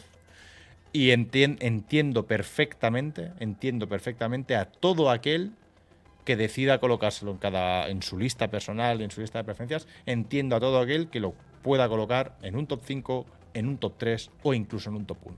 Para mí es un juego que hace historia. O sea, es. Bueno, ah, volvemos otra vez a lo que decíamos antes, Mote. Yo con este juego he tenido factor wow. O sea, yo con este juego he tenido momentos de decir no puede ser, ¿no? Que esto que estoy haciendo o que esto que estoy pensando que podría pasar si hago esto no va a pasar, ¿no? O sea, no tendrá, no tendrá consecuencias, ¿no? No va a pasar nada, ¿no? No, no se va a liar. Y que pase, ese, mm, esa reactividad que tiene cada puto elemento que viste ese juego, esa interacción con absolutamente todo y que todo tenga consecuencias de peso, es como, no puede ser esto que estáis haciendo, es, es imposible. O sea, no, no, no, no lo concibo. Entonces, para mí este juego es uno de los que tiene factor wow. Y, yo para mí, eh, Salva, lo, mm, creo que lo hemos comentado alguna vez, no sé si fue en la última taberna, yo sinceramente pienso que esto es el GOTI de este año. Yo pienso que esto es el GOTI de este año. A ver, hay una cosa que que mm, creo que distingue, aparte de los números, o sea, propiamente los números, puedes hablar con tanta gente, hay tantas líneas de diálogo, hay más líneas de diálogo que, más texto que en el, que en, el Señor de los Años. aparte de esto, hay una cosa que creo que define eh, la auténtica experiencia Baldur's Gate, que es que mm, la mayor parte de RPGs, ponte un RPG, digamos, de corte occidental clásico como es Mass Effect, ¿sí? Hay cosas que tú puedes hacer en Mass Effect y cambiar. Mass Effect, una de mis sagas favoritas, o sea, eh, no, lo estoy haciendo de menos ni mucho menos, para mí es un juego súper top, la trilogía en general, ¿eh? Pero yo juego Mass Effect y Salva juega Mass Effect, por ejemplo, y comparamos las partidas al final y a lo mejor yo le digo, hostia, ¿no salvaste a este? ¿O cómo hiciste? ¿Cómo hiciste el romance? ¿No hiciste el romance con este? Pero el 95% de la partida, por no decir el 97% de la partida, son iguales. Hemos vivido una, una aventura que nos habrá gustado más o menos, a mí me gustó mucho en, general, pero es la misma aventura. Hemos vivido una buena aventura y es un RPG y tal. Y tú te has visto inmerso dentro, dentro de esa aventura y puedes compartir esa aventura con, por ejemplo, con Salva o contigo la podemos compartir y, hablar de lo que supuso Dragon Age, por ejemplo, o de lo que supuso eh, Mass Effect. Sí, pero tu experiencia con, más, con Baldur's Gate 3 va a ser completamente, completamente distinta, tío. a mi experiencia con Baldur's Gate 3. Pero completamente distinta. He estado, yo he estado, por ejemplo, en una conversación con tres personas, las tres, habiendo jugado a Baldur's Gate 3, y salir, las tres, ¿eh? Salir de esa conversación diciendo, no hemos jugado el mismo juego. Exacto, sí, sí, sí, sí. sí. Esto, y, y que además sea bueno, en el buen sentido de la palabra, que esto, ojo, eh, que esto lo puedes decir, no hemos jugado un juego, tú has jugado una puta mierda y yo he jugado un juego, es una pasada. Esto es súper jodido de hacer en un videojuego. Súper, súper, súper difícil de hacer en un videojuego por el nivel de, componentes, que, de piezas, de engranajes. si era difícil que nadie lo había hecho. Tanto. Que necesitas reunir, pero a la vez resume perfectamente lo que puede ser una partida de rol de, papel. ¿Entiendes? Donde tú sientas al mismo máster, que en este caso es Larian, y sientas a cinco jugadores distintos y la partida, aun habiendo pensado los mismos encuentros para todo el mundo o encuentros alternativos para todo el mundo, no se juega igual, porque las personas son distintas. Y Larian ha previsto esto y ha dicho, hostia puta, no, no podemos hacer a lo mejor 10 eh, millones de variables distintas, pero vamos a hacer tantas posibilidades, ¿no? Que cuando alguien te diga, ¿y tú no hablaste con ese tío? No, yo no hablé con ese tío. Ah, porque podías hablar, ¿eh? Porque todos tienen cosas que decir.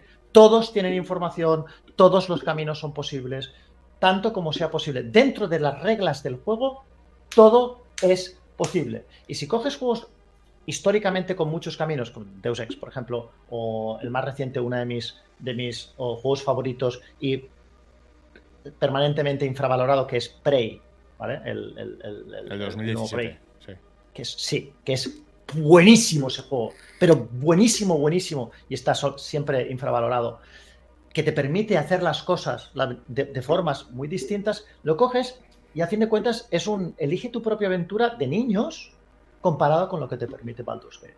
Evidentemente puede ser que tú, a ti no te gusten los juegos de rol eh, por turnos, como puede ser un Divinity o como puede ser un Pillars, que haya tanto micromanejo, el juego sea complicado de, exprimir en su totalidad porque son muchos conceptos, pero si tú entras dentro de la experiencia Divinity, si tú entras dentro de la experiencia Pillars, yo creo que más allá de Pillars o de Divinity, solo Larian podría clavar un Baldur's Gate 3 como lo han clavado. Y lo siento mucho, es, em, yo lo siento porque a lo mejor te gusta una aventura más como Zelda, pero yo creo que es, debería ser el principal candidato a llevarse a juego del año. Yo, antes de que entre Albert, que Albert se lo ha terminado yo no, a mí al principio de jugar Baldur's Gate 3 me, me agobiaba ver que iba tomando decisiones que tenían, que tenían una inmediatez, ¿vale? O sea, si yo decidía no rescatar a una tía que estaba en una jaula al principio del juego, pues a lo mejor esa tía la perdías para siempre. Y eso no lo entendía. O sea, yo eh, le preguntaba a Albert, Albert, ¿tú has hecho esto? Sí, no sé qué, no sé, vale. Y la rescataba. Y, pero luego me daba para mirar, para, por mirar en internet y veía que, lo podías perder para siempre. Y veía lo, peor para, lo peor que puedes hacer. Lo peor que puedes hacer. Y que veía lo peor que puedes hacer que había un druida, por ejemplo, en el que yo estuve dos horas buscándolo y Albert me dijo que ni lo buscó. Y, y, a mí esto no me entraba en la cabeza, ¿sabes? O sea, no me entraba en la cabeza que yo llevase dos horas de juego y hubiese cosas que, que pudiera perder ya para siempre con, con lo que supone. Y, además cosas súper trabajadas, porque ese, ese, ese mismo personaje es un personaje hostia, que te da mucho juego, que te da mucho diálogo, que te. No sé, que, enriquece la experiencia. Que alguien haya gastado tanto tiempo en crear un personaje de forma completamente opcional. Que a ti, que tú puedes tenerlo y yo no. y a lo mejor tú puedes hablar de este vida y al verte dice, ¿Qué druida? Yo no lo tengo. Yo, yo terminé el juego, nunca tuve el druida. Yo nunca tuve el druida. Porque yo pero me acuerdo el tema es. Oye, pero, pero tú vas con el. Yo le dije a pero tú vas con el oso a matar a, los tres tal. Y me dice, ¿qué oso? Sí, sí, yo no lo tengo. yo, nunca. Albert, es como, es como si tú y yo hacemos, vemos el Señor de los Anillos y yo te digo, qué guapo la interacción de Gimli y Legolas. Y tú me dices, ¿quién es Gimli? ¿Quién es, quién es Legolas? O sea, este sería el nivel que te ofrece Baldur's Gate. Es decir, que incluso personajes que son... Una microcaída, ¿eh? ¿Seguimos? ¿Seguimos o no? Hostia, no he tocado nada, ¿eh? No sé si hubiera tenido algún microcorte o algo. Seguimos, seguimos, seguimos. al palo, al palo. Winston Cobarde dice al palo. Vale, pues dice, o sea, la historia es que si tú, lo que te decía Albert, si tú y yo vemos el Señor de los Anillos y yo te digo, oye, Gimli y Legolas, y tú me dices, ¿quiénes son Gimli y Legolas? Exacto. Este es el nivel de Baldur's Pero yo, respondiendo, respondiendo a lo que decía Salva, a mí me parece muy, o sea, creo que lo que transmite Salva, que yo creo que todos nos ha pasado, es decir, estamos acostumbrados a que en los juegos están diseñados de una forma de que implícita o explícitamente hay una forma correcta de hacerlos. O sea, em, si en determinado juego esta misma mm, tesitura que dice Salva, el decir, hostia, a esta la salvo o no, eh, no es una decisión trivial o no es una decisión que vaya a haber 2000 eh, como esa, sino, oye, sálvala, porque esta es la que te permite el final bueno. O sálvala porque así puedes acceder a no sé dónde. O, es que tienes que salvarla, ¿no? No es que te digo salvarla o no, porque tendrás que volver para salvarla. O sea, hay, hay, eh, hay pocas bifurcaciones de esa decisión. Algunas veces te obligan a tomarla y otras, bueno, mm, acaba derivando a, a B o C. El tema es que aquí, y eso eh, coincido con lo que te estaba diciendo Mote, lo peor que puedes hacer en este juego es ir a internet a averiguar si lo que estás haciendo es lo correcto o no. O sea, este juego está diseñado literalmente para desconecta de todo y haz lo que te venga en gana. Cualquier decisión, ¿eh? cualquier decisión que tomes no, o sea, no es correcta o incorrecta. Es tu decisión. Tu partida, es, tu partida. Tu partida. Y el juego, la gracia que tiene es que cualquier eh, bueno, cualquier interpretación de rol que tú puedas ejercer con tu personaje, que las puedes ejercer todas, todas, todas son válidas. Sencillamente, toma decisiones y asume sus consecuencias. Hay veces en este juego, hay veces... Y tira para y tira adelante, tira para adelante. Exacto, hay veces en este juego que, parece, cuando tienes una, una, una lista de opciones, hay veces que dices, coño, te, te, viene a la cabeza el concepto de esta es la buena. O sea, con esta eh, me invento, con esta voy a salvar al personaje. Y resulta que esa no solo no salva al personaje, sino que lía un, lía un, pitostio, lía un pitostio que palma a todo Dios. Y dices, puedes decir, ay, no, tendría que haber hecho la otra, o sencillamente decir, bueno, donde me lleve el camino. O sea, into the wild, ¿sabes? Eh, vamos allá. Claro, Roberto dice, hostia, eh, y cargar antes, antes de, ante las pifias, ¿no? Yo esto lo entiendo porque mm, da mucha rabia fallar una tirada, ¿sabes? Da mucha rabia fallar una tirada que a lo mejor te hubiese cambiado. Pero no hay nada que te vaya a bloquear permanentemente el acceso al juego. O sea, no es que de repente yo me, sale un uno natural y digas, hostia, eh, o un 20 natural y digas, hostia, es que ha sido increíble o ha sido una pifia absoluta, ¿no? Pero eso no te va a impedir seguir en el juego. No, no. tendrás que hacer de otra forma. Y el juego está. O sea, dicho de otra forma, parece a veces que la pifia sea el eh, he perdido. No, no. El juego está preparado para que esa pifia eh, abra otro camino. O sea, pifiarla no significa he perdido, con lo cual eh, la partida se me ha jodido. No, no. Pifiarla es sencillamente que eso que intentabas hacer no lo has podido hacer. con lo cual lo vas a hacer de otra forma. Pero Larian ha contemplado esa otra forma también. Es otra, otro eh, eh de acontecimientos. ¿no? otro, acontecimiento, sí. Otro, acontecimiento.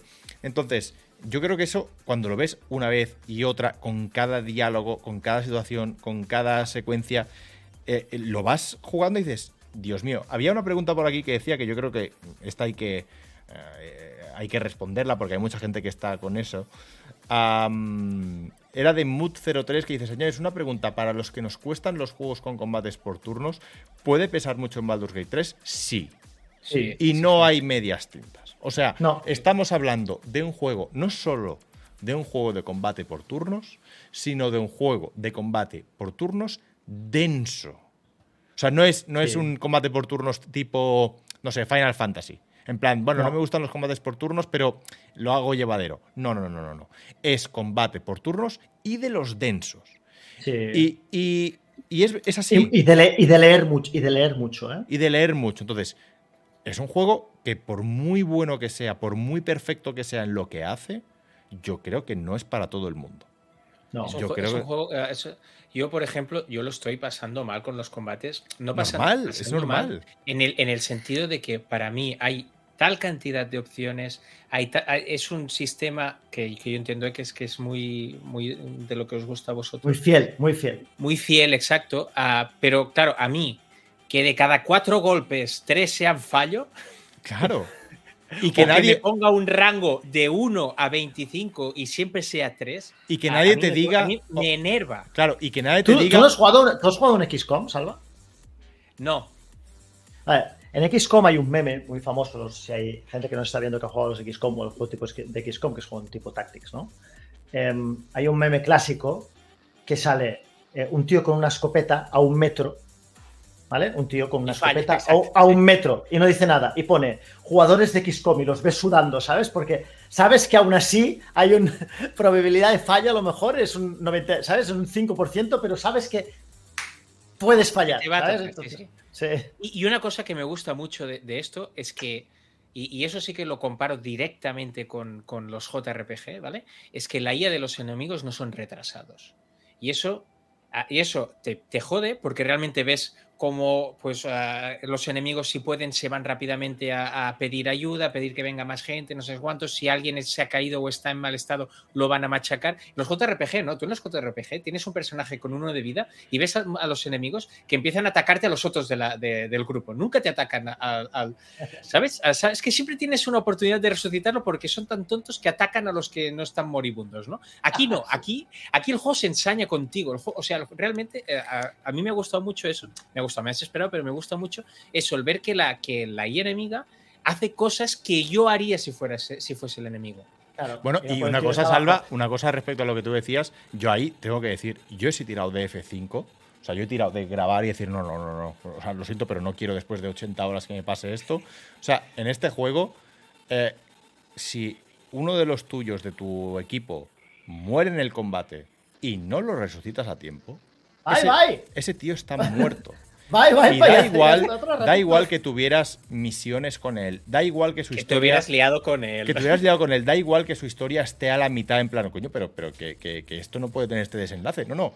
Si tú en un combate lo matan y no lo, digamos, no lo curas, no, no lo atiendes a tiempo, que son tres turnos, se acabó. Game over. Ese personaje ha desaparecido para siempre. Pero después, al ver, tú llevas un barril de aceite y lo tiras, o tiras un hechizo de aceite y los tíos resbalan, y después coges al otro y le tiras la bola de fuego y se incendia. No, me hables de resbalar con los barriles, en serio. ¿Vale? Y le tiras y se van cayendo todos ahí. Empiezan a arder todos, ¿no? Y piensas, oh, qué bien, y inicias con el, con el, con el rogue. Bueno, bueno, bueno, bueno. Es que ahora que dices eso, otra cosa que hacen los enemigos muy bien, las emboscadas. O sea, saben cómo joderte realmente cuando hay un sitio estrecho por el que pasar, cuando hay algún flanco por un lado. Me encanta, me encanta cómo están planteados los combates. Lo que te fastidia, lo que te fastidia a la par es que, sean más listos que, ¿eh? lo que te fastidia es que sean más listos que tú. Esto es lo que Correcto, decir. exacto, exacto. Correcto. Que hasta, hasta ahora, hasta ahora tú siempre habías tenido el plus de decir. Por cierto, me dicen, me dicen por mensaje interno, es que yo he dicho que tiraba de F5, o sea, porque no, no quería. Ah, comentan por aquí Trocho Mocho y Colt que en el campamento cuando te lo matan hay el esqueleto que te lo permite resucitar. yo no, no puedo decirlo porque no, he llegado a ese punto. Yo cuando veía que se me moría y que el combate terminaba y que yo estaba sin él, digo, vale, pues ya está, eh, lo he perdido. Eh, disculpa el error porque yo no, me lo permitía. O sea, yo cuando Corazón Sombrío se me moría, digo, no me da la gana que muera Corazón Sombrío. O sea, yo lo, he visto, lo he visto muy, muy, muy top, tío. Y es verdad que hay, y es lo que hablábamos antes, la cantidad de trabajo que hay el riesgo que supone tener de esto y pensar que Xbox, ¿has visto, Salva? No sé si viste la noticia que lo pudo tener en el Game Pass, ¿por cuánto era? Por medio millón, me parece, una cosa así. Sí, por una tontería. Dijeron que eso no vendía. Que eso no, no vendía, ¿no? y son los juegos más vendidos del año. Muy bien, Phil. ¿Sabes? Eh, entonces, pues bueno, pues, pues. Pero realmente, os lo digo en serio, ¿eh? es, un, es un título es una coletilla, no es para todo el mundo. Casi, casi 10 millones en Steam solo. Es un género súper, súper, entre comillas, nicho. Pillars. Tenéis también Pillars, tenéis también eh, los Divinity, que son juegazos, son auténticos juegazos súper bien escritos, ¿vale? Súper, súper bien escritos a nivel de, narrativa. Eh, y tienen sus, cosillas, ¿eh? No, no, son, no, son, no son juegos fáciles de encajar para todo el mundo. Pero si entráis dentro de esta movida, para mí, las mejores experiencias que puedas tener en un videojuego. O sea, cuando, si entráis, lo mejor, lo mejor. Es como decirte, chico, si, te, si entras en Persona 5 y te gusta eso, pues probablemente te haga el año, porque estarás jugando a uno de los juegos de tu vida casi seguro. Sí, sí. Vale. Yo, te digo, es un juego que nunca, nunca, nunca, nunca jugaría. Lo jugué, lo jugué porque cayeron dieces y dieces y, y, la gente hablaba y dije, pues lo voy a comprar. Y es un juego que voy a hacer el esfuerzo de terminarme sabiendo que mm, lo voy a pasar mal. Pero es que y creo juega, y juega, tío, y juega. Y me gustaría que lo jugaras, Salva, y que un día hablásemos y dijeras, oye, hablemos de tu partida. Y yo hablarte de la mía y, decir, joder, tío. Sí, sí, sí, Si es que estamos, uno ha jugado al Baldur's Street y el otro al 3,5, o al 3,2, o al 2,8, ¿sabes? Vamos con el siguiente pepinazo, si os parece. Eh, por cierto, ¿cómo, se hace una encuesta aquí, Salva? ¿Cómo se hacían las encuestas de Sino? Abajo. Ya, pero estamos en Twitch, ¿eh? No tengo ni idea cómo. Espera que lo, miro, ¿eh? Luego lo miraré cómo se hace aquí con Streamlabs, pero habría que hacer encuestas. Esto es muy divertido y no, sé cómo mierda. ¿Qué más quieres, Albert? Está Cyberpunk y Starfield tienes. Siguiente. El otro, yo considero no, tanto como para ponerlo a la altura, pero sí como para ponerlo, o, sí, o a la altura, yo qué sé. Es que ya me, pareció tan bestia esta expansión, me ha parecido tan bestia. Estoy hablando de Phantom Liberty, la expansión de... Eh, Albert, a ver, a ver, un segundito. No solamente la expansión, ¿eh? sino el parche. Exacto, sí, sí. Eh, eh, la, la, conjunción 2.0 más expansión de Cyberpunk 2077.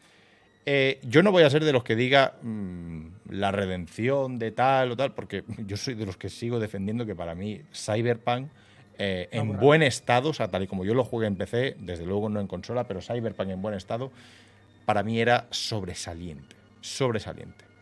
Dicho lo cual, han pasado tres años de ese entonces y yo he flipado con Phantom Liberty. O sea, creo que han conseguido incluso confeccionar una mini aventura, bueno, mini aventura, son 15-20 horas mm, tranquilamente de, expansión, un poco como lo que hicieron con The Witcher 3, la expansión de The Witcher 3. Pero esa aventura dentro del universo Cyberpunk, mm, cerrada y en un distrito nuevo y tal, yo creo que incluso mejora a lo que fue el primer Cyberpunk y para mí son 20 horas, 15-20 horas, eh, brutales.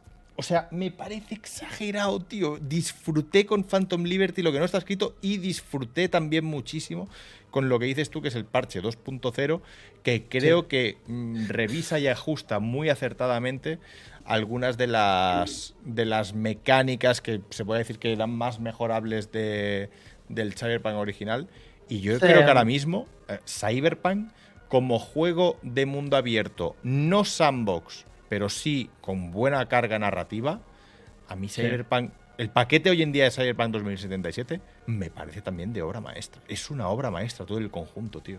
Te pregunta J7 al nivel de Blood and Wine. Bueno, que ya sabéis que a mí The Witcher no me gusta. Es verdad, no te gusta. A mí The Witcher no me gusta. Bueno, yo, a ver, digo, el. Es que yo, yo estoy un poco como Albert también.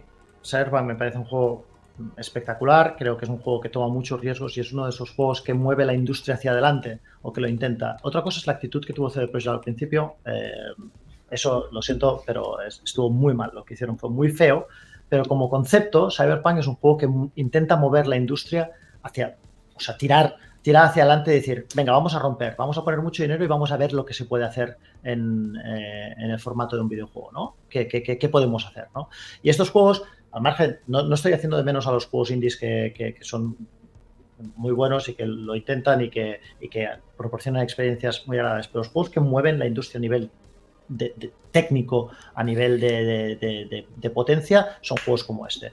Y Cyberpunk lo intentó y empecé, consiguió y hoy en día, eh, ya lo siento, pero, pero Cyberpunk a mí me parece una burrada de juego, o sea, una auténtica obra maestra y este fin de semana me ha hecho comprar, ah, solo, solo un matiz, ¿eh, Mote, lo que dices del apartado técnico. Cyberpunk me ha hecho comprarme, al igual que en su día Quake 2 hizo comprarme una Banshee, al igual que en su día Doom 3 hizo comprarme una tarjeta gráfica que tuviera shaders 3.0. Hay determinados juegos que el salto que suponían técnica y gráficamente era tan alto que me obligaron a decir, vale, pues tiro de ahorros, tiro de lo que tengo aquí en una hucha y me cambio la gráfica porque quiero ver este salto técnico que hay. Phantom Liberty, con la implementación del DLSS 3.5 y el Path Tracing y el Ray Reconstruction y todos los términos que Nvidia se ha inventado para de la nueva tecnología que hay en el apartado técnico, me hizo comprar el día que salió, al día, o sea, salió y cuando vi que con el hardware que yo tenía no podía verlo eh, como yo quería, al día siguiente fui por fin ya por la 4090 y este juego me lo he pasado con la 4090. Gráficamente es, o sea, es apoteósico, es como no puede ser lo que estoy, no puede ser lo que estoy viendo, no puede ser un videojuego esto, es, otra cosa, es apoteósico, tío.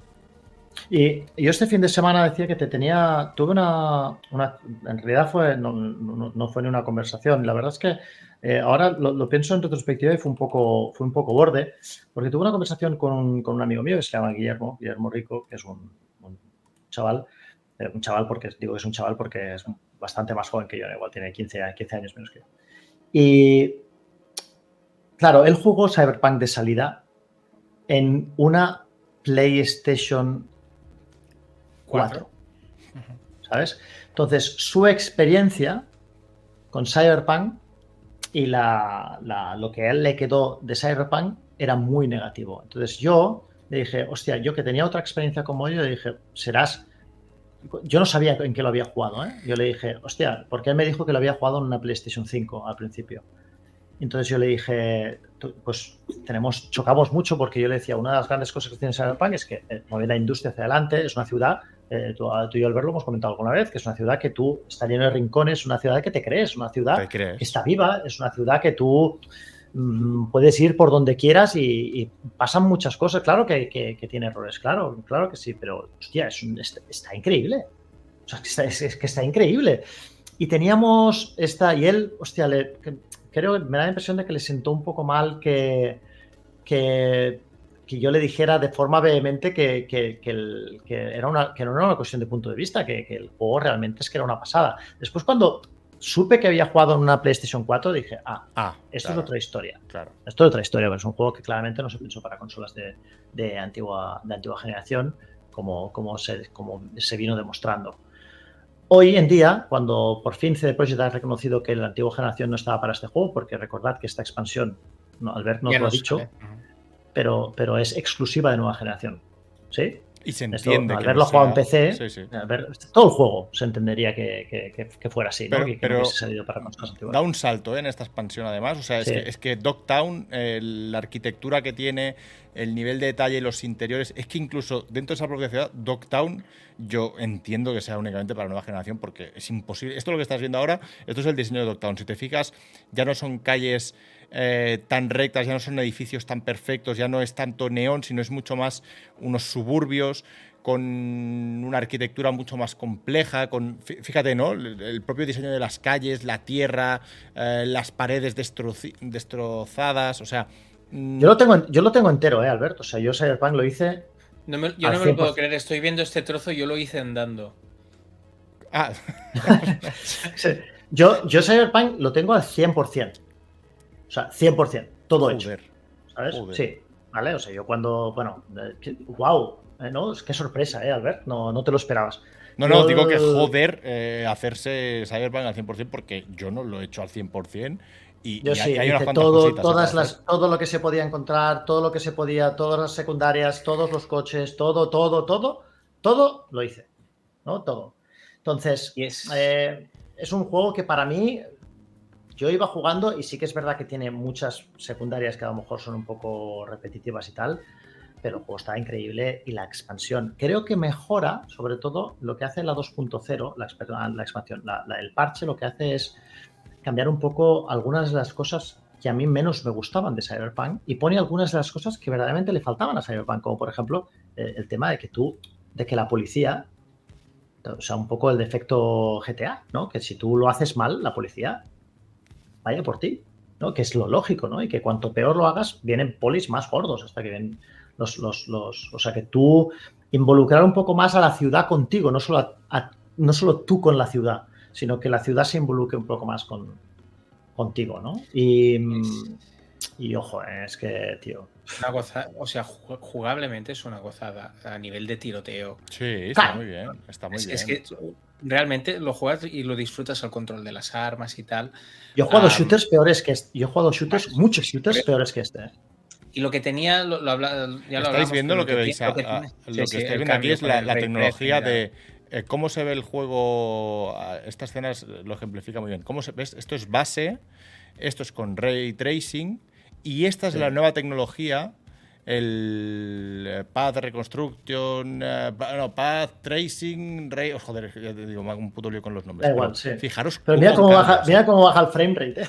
No, con DLSS 3.5 al revés. ah, con el DLS no, pero si no, mira cómo. Fíjate, la luz natural que crea. O sea, es como, tío, mm, muy, muy, muy bestia. decías, Salva, decías. No, decía eso, decía uno que, que el. Yo voy, voy, por la mitad, los personajes son increíbles, o sea, lo que te transmiten los personajes, no sé, es que yo, hice, hice, un short hablando de, Cyberpunk y de, Starfield porque yo conecté muy poco con los personajes de Starfield. O sea, con algunos sí. Normal. Pero, pero, era muy difícil conectar con ellos porque era todo, era todo tan disperso, tan... Ah, no sé, eh, no sé, chico, eh, en principio yo, yo creo, te entiendo, ¿eh? Te entiendo. Y, aquí, pero aquí realmente los personajes es, es que eh, te enganchas con ellos al momento, ¿sabes? Y eso. A mí, el final, los finales del, de, Cyberpunk base, digamos, no me encantaron, ¿eh? También te lo digo, ¿vale? No me encantaron porque es. no, es un juego donde, donde haya una salida buena, entre comillas, para decirlo así, ¿no? tienes tendrás un final que es malo, otro que es peor, otro que es todavía peor y otro que es muy malo, ¿no? Pero, o sea, no es un juego bien rollista en ese sentido. No. No es un juego bien rollista en ese sentido.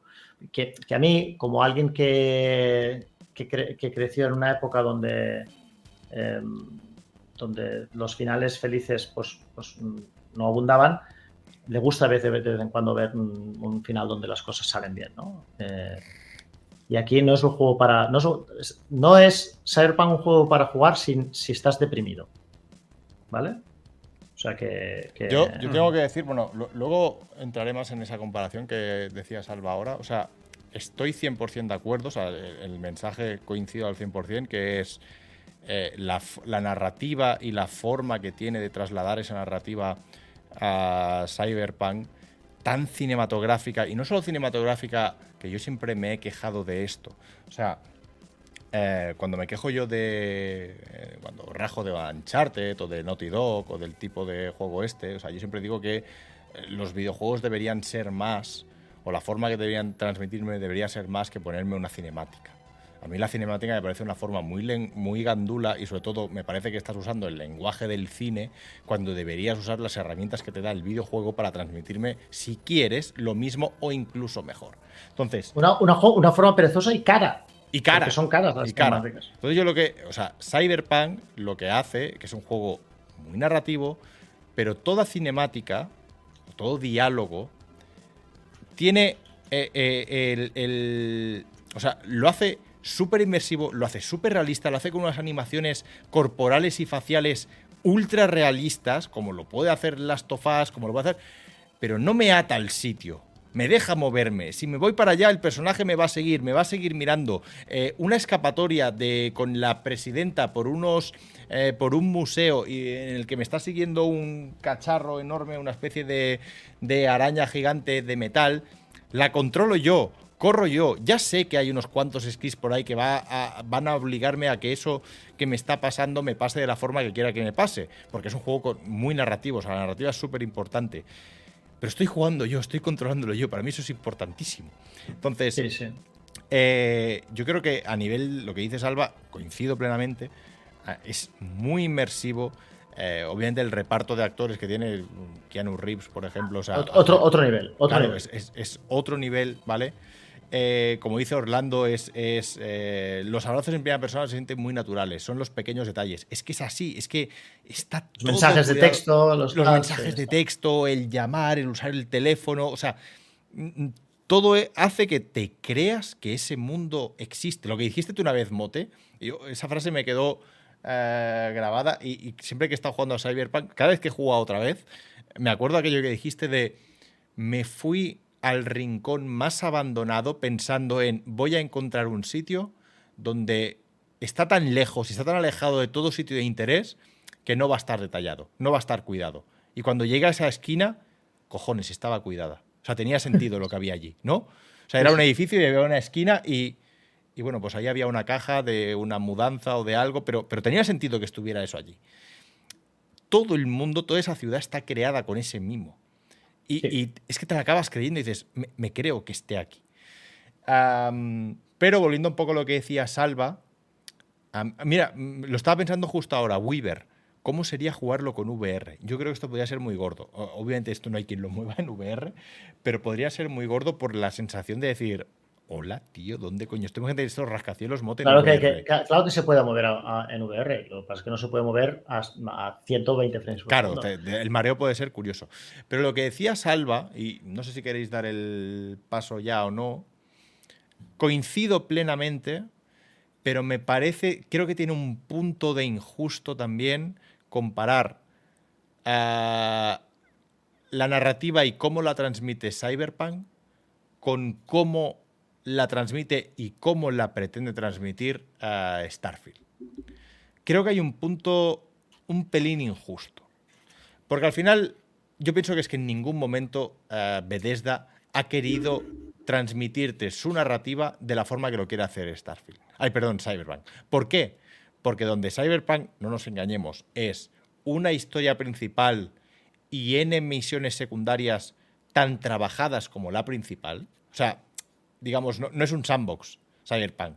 O sea, esa misión se va a resolver de esa forma, en ese sitio, de esa manera. Es posible que haya muchas ramificaciones, hay algunas, pero se resuelve con ese personaje o siempre. A, o a, B o C. Es A, B o C, y A o B o C siempre va a pasar en A, en B o en C, de la forma A, B o C, con lo cual eh, pueden entrar a ese nivel de detalle, de animaciones, de explosión, o sea, eso se lo pueden curar.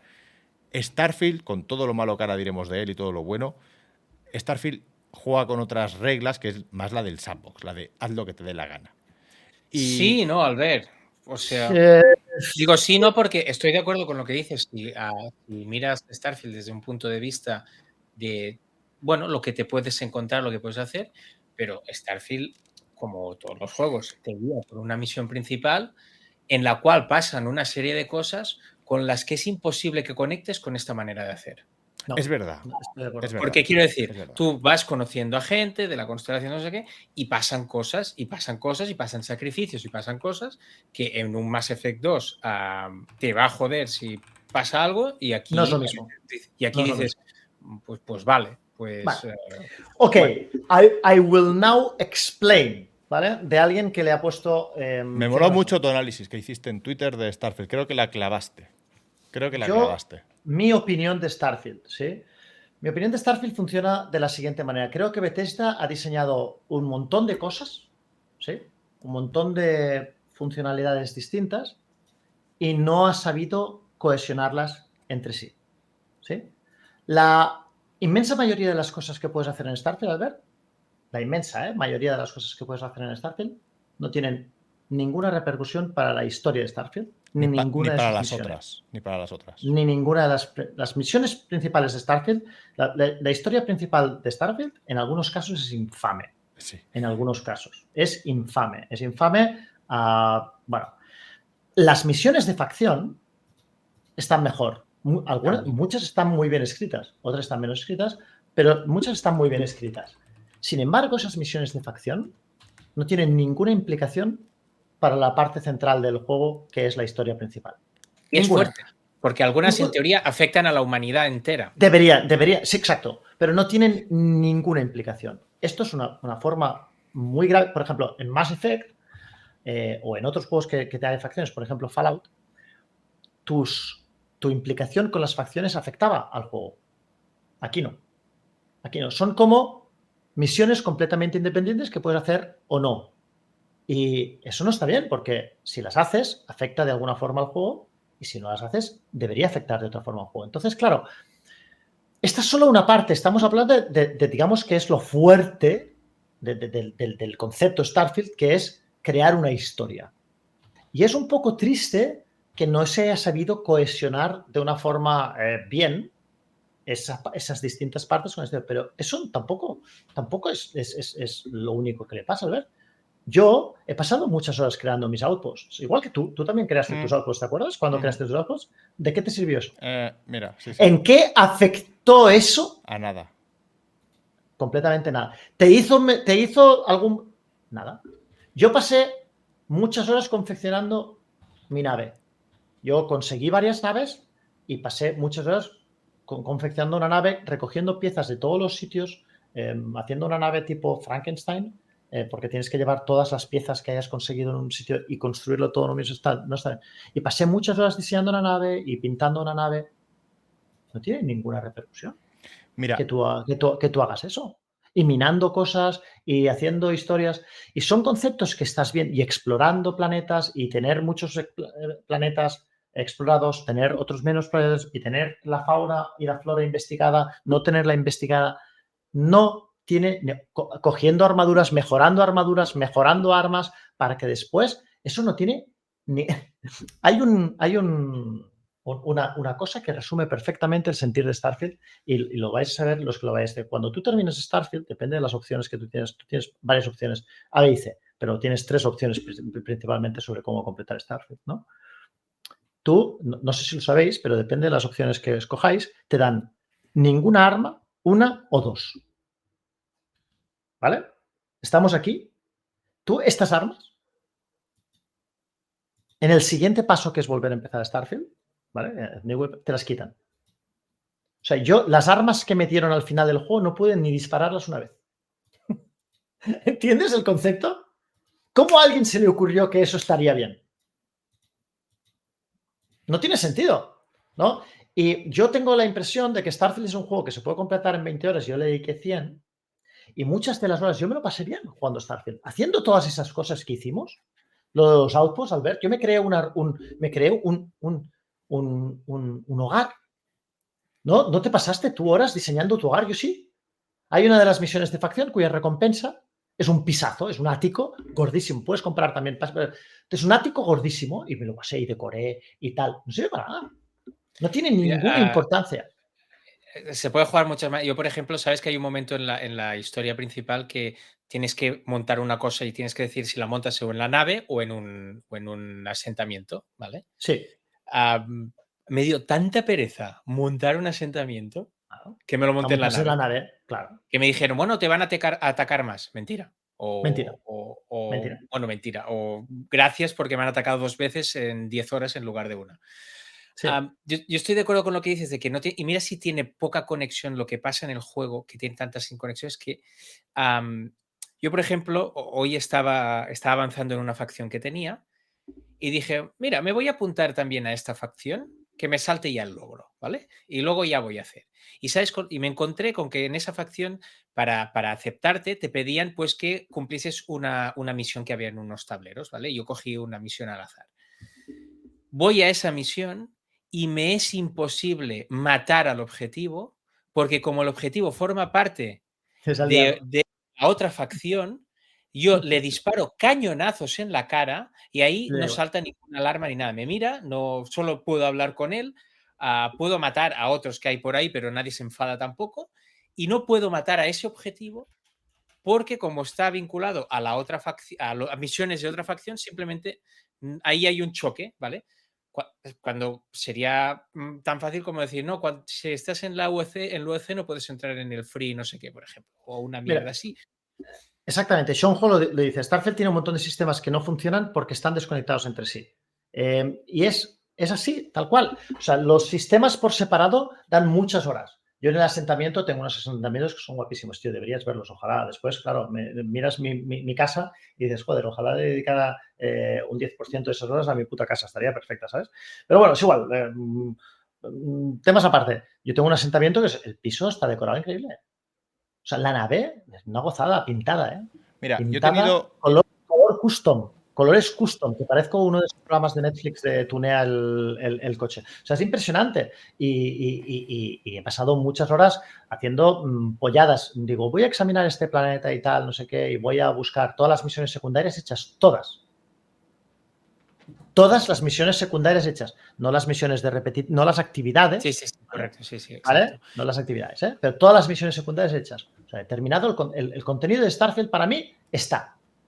Ya está. Yo tengo que decir que con Starfield he tenido tres, eh, etapas ah, bien diferenciadas y la última ha sido para acabar cayendo un poco en lo que estáis contando vosotros. Yo tuve una primera etapa con Starfield, después de, me acuerdo que fue con, justo con el análisis de, de, de Mary Station, que se hizo tan viral, el 5,8 y tal, donde yo compré Starfield y cometí el error durante las dos, tres primeras horas que jugué de centrarme únicamente, o sea, fui tirando por la campaña principal, ¿vale? Terrible. Entonces, Terrible hubo, esa noche, recuerdo que os mandé, creo que os mandé un audio esa noche o la siguiente que os dije, creo que con el 5,8, ojo que no se haya pasado por alto, porque me parece tan lamentable lo que estoy haciendo en la misión principal, o sea, me parece de un nivel tan bajo. Además, venía, yo venía de Baldur's. O sea, me había terminado Baldur's Gate esa misma semana y empecé con Starfield. Dije, estoy volviendo a hace 15 años. Digo, ¿pero qué es esto? Entonces,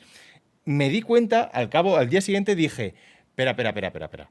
Digo, si es verdad, eh, el fuerte de los juegos de Bethesda nunca ha sido la campaña principal. Nos hemos reído siempre de Salva porque eh, dijo que se había pasado Skyrim en 20 horas porque hizo la principal. Digo, no seas tú. No, un momento, un momento, un momento. Yo cuando, me, yo cuando me pasé Skyrim con 14 horas, no con 20, Ah, lo que más disfruté fue, mm, creo que la casa de los vampiros o una cosa así.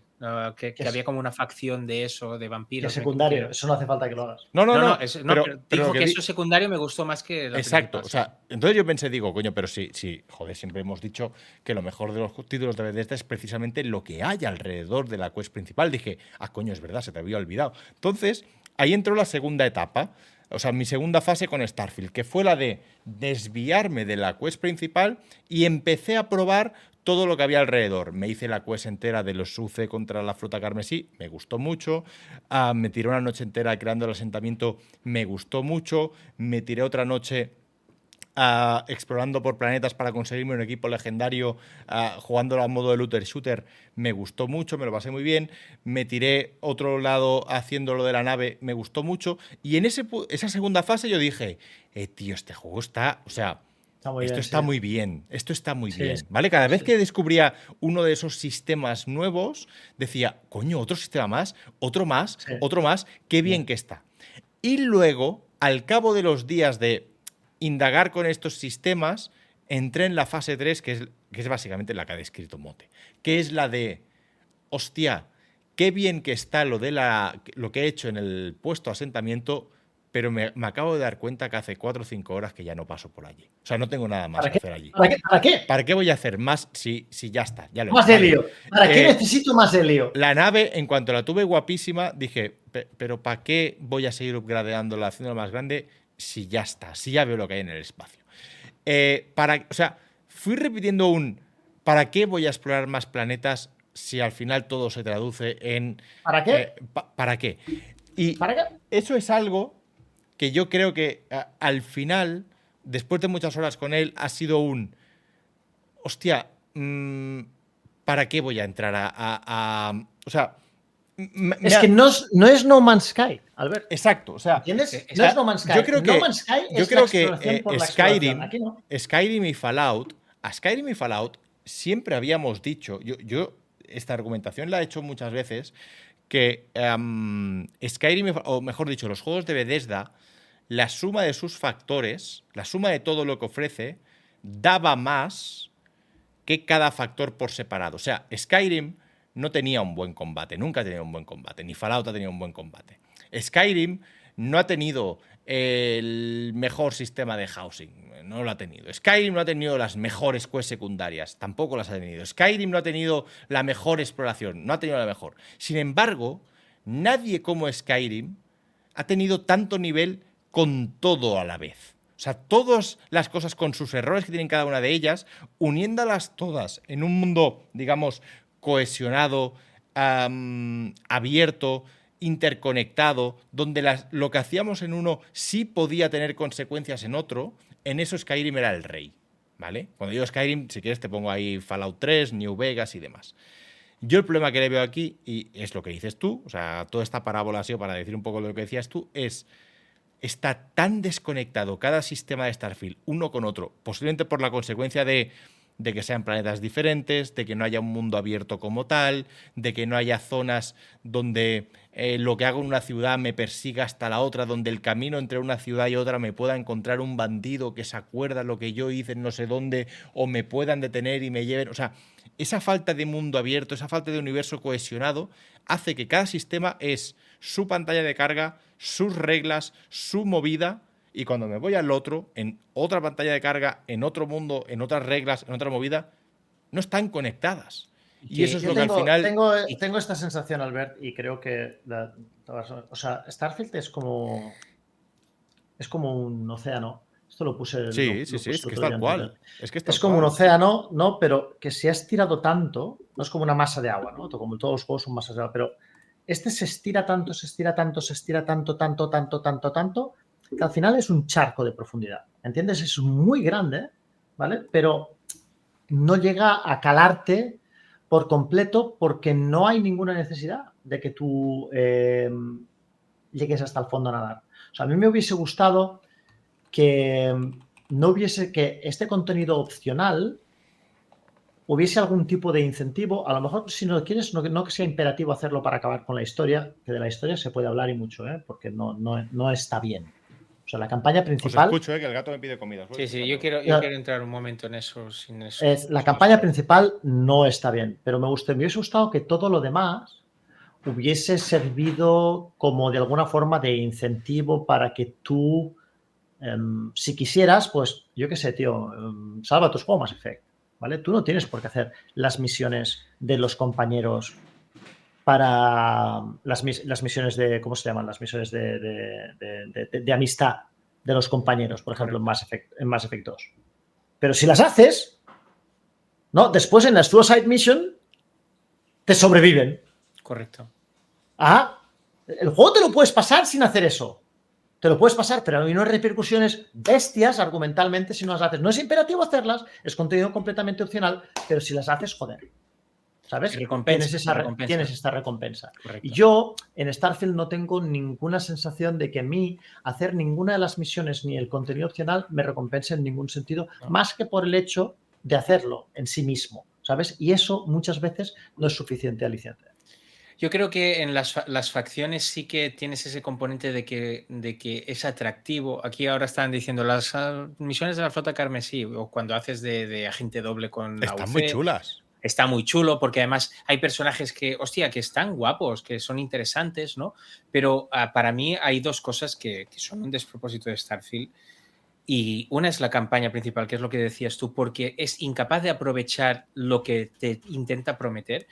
Yo cuando vi al séptimo templo de qué iba la historia, de conseguir los poderes, dije, se acabó, se acabó. O sea, yo no puedo aterrizar a un planeta buscar dónde hay una, interferencia en el escáner, ir recto, llegar a un templo y tener que perseguir una luz durante tres minutos para que me den un, poder. Y hacerlo eso 24 veces. Yo lo hice siete y dije, se acabó, no quiero saber nada más de esto.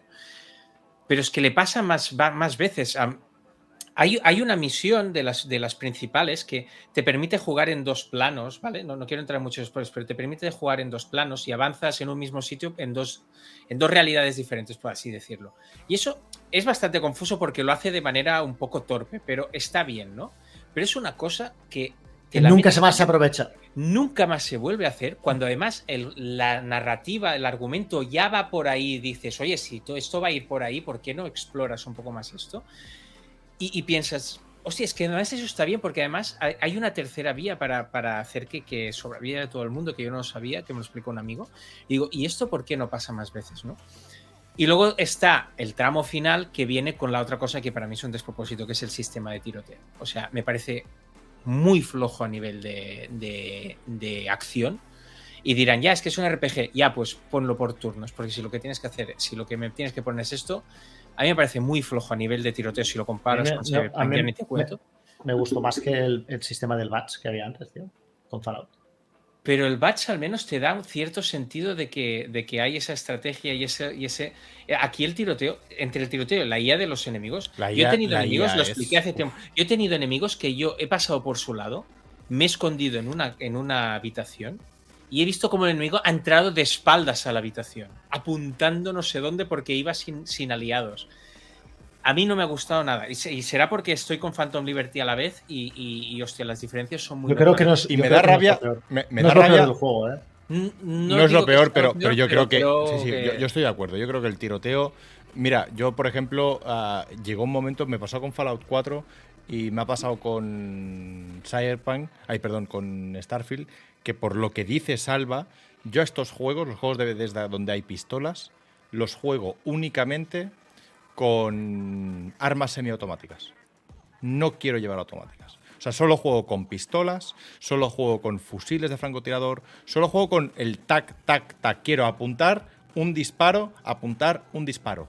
Mm, porque no soporto cómo maneja el tiroteo con automáticas, el recoil. O sea, no me gusta. Me parece ortopédico, no lo sé. Entonces digo, vale, para que esto me sea manejable a mí, yo voy a, a, tiros, a headshot y, se acabó. yo tengo que decir. Un apunte, que, un apunte solo, que Monchi dice: los templos no son de la principal. Es verdad que el pues creo que solo el primer templo o los dos primeros lo son, pero luego los templos se, te activan en el menú con el icono de las misiones principales. Es verdad que no es principal, pero tiene el icono ese del logo de Starfield. Y, que además y que además tiene sentido argumental que si tú em, descubres un templo que forma parte, te dicen, hostia, es que hay otro, ¿eh? Em, yo, de todas formas... perdóname, que tu personaje fuera a perseguir este otro, este otro templo. Es lo, es, perdóname, es, es ¿Tiene sentido narrativamente que tú lo hagas? O sea, es lo lógico que te aparezca como algo principal porque dices, oye, por cierto, este templo que te ha dado un poder muy raro. Imagínate, ponte, ¿eh? te doy un, te pongo aquí un templo que te hace, una de las posibilidades es que levanta a los enemigos y los suspende, que es el primer poder que te dan, ¿vale? Que te levanta a los enemigos, que crea un espacio donde se quedan levitando en el aire. Y tú dices, joder, qué pasada de poder tengo, ¿no? Y te dicen, por cierto, hay otro templo allí que te va a dar otro poder. Y tú dices, nah, no, no me interesa. A lo mejor ese poder te hace invisible, ¿eh? pero dices, nah, no voy. Yo creo que con el primer poder de levantar a los enemigos y el de ser invisible ya tiras. Yo de todas formas, y, para que no todo sea negativo, yo es que estoy viendo el vídeo que os estoy compartiendo de dando vueltas por neón, yo no quiero tampoco dejar pasar por alto muchas de las cosas que hemos hablado mote este verano cuando salió, que es, con todo lo malo que estamos diciendo, hay algunas cosas buenas, o hay cosas buenas que hace, que a mí particularmente ha tenido incluso a veces momentos de wow, que era el, de decir, hostia, mm, incluso pequeñas misiones secundarias me han llevado a sitios eh, tan trabajados o tan detallados o con tanta envergadura de tanto ciudades como bases, que en plan, eh, tienes que ir a esta base y encontrar a no sé quién. Y dices, vale, abro una puerta, digo, seguro que serán tres habitaciones y estará en la tercera y ya está. No, no, coño, es una puta eh, industria entera, es una, una eh, infraestructura que tienen aquí montada con habitaciones, con lavabos, con el parking, con las, el comedor, o sea es creíble. Hay un, hay un trabajo aquí, eh, en Neón mismo, Neón, hay una de interiores, hay una de, pues eso, que si la discoteca, que si las tiendas, que si los suburbios, o sea, hay muchísimo trabajo detrás de este juego. O sea, no, se puede decir que esto sea eh, en plan, no, no, esto es que todo es un despropósito, como por ejemplo el caso de Redfall. No, no, tío, Starfield, eh, Starfield tiene cosas muy buenas, tiene cosas buenísimas. De hecho, Mira, no, yo decía que eh, un, día os mandé un audio que es, hostia, le veo las costuras por muchos lados, eh, veo problemas por un montón, pero la hora, hora y media que le estoy dando ahora, tengo que decir que esa hora y media que me estoy haciendo, esa hora y media hasta que me canso y lo quito, me lo estoy pasando bien. Me, estoy divirtiendo, me lo paso bien con este juego. Entonces yo creo que no habría que confundir, o sea, no habría que confundirse y decir que estamos hablando de un juego eh, un juego malo, un juego terrible, un juego que no hay por dónde cogerlo. Creo que no es ese escenario. Eh, yo, lo que iba a decir es que yo, he jugado 30 horas, ¿eh? Y seguramente voy a jugar 4 o 5 más para, acabar algunas cosas que quiero hacer. Y si acabo jugando 30 horas es porque realmente cuando estás de bajón hoy dices, hostia, otra vez tengo que entrar a una mina a buscar un artefacto ahí dentro que resulta que nadie sabía dónde están, pero desde que he llegado yo están marcados en el mapa. lo que pasa es que, es que llegas a un sitio y dices, hostia, ¿cómo mola esto? Hay un momento que vas a un sitio que es de la NASA y dices, guau, qué guapo que es esto, ¿no?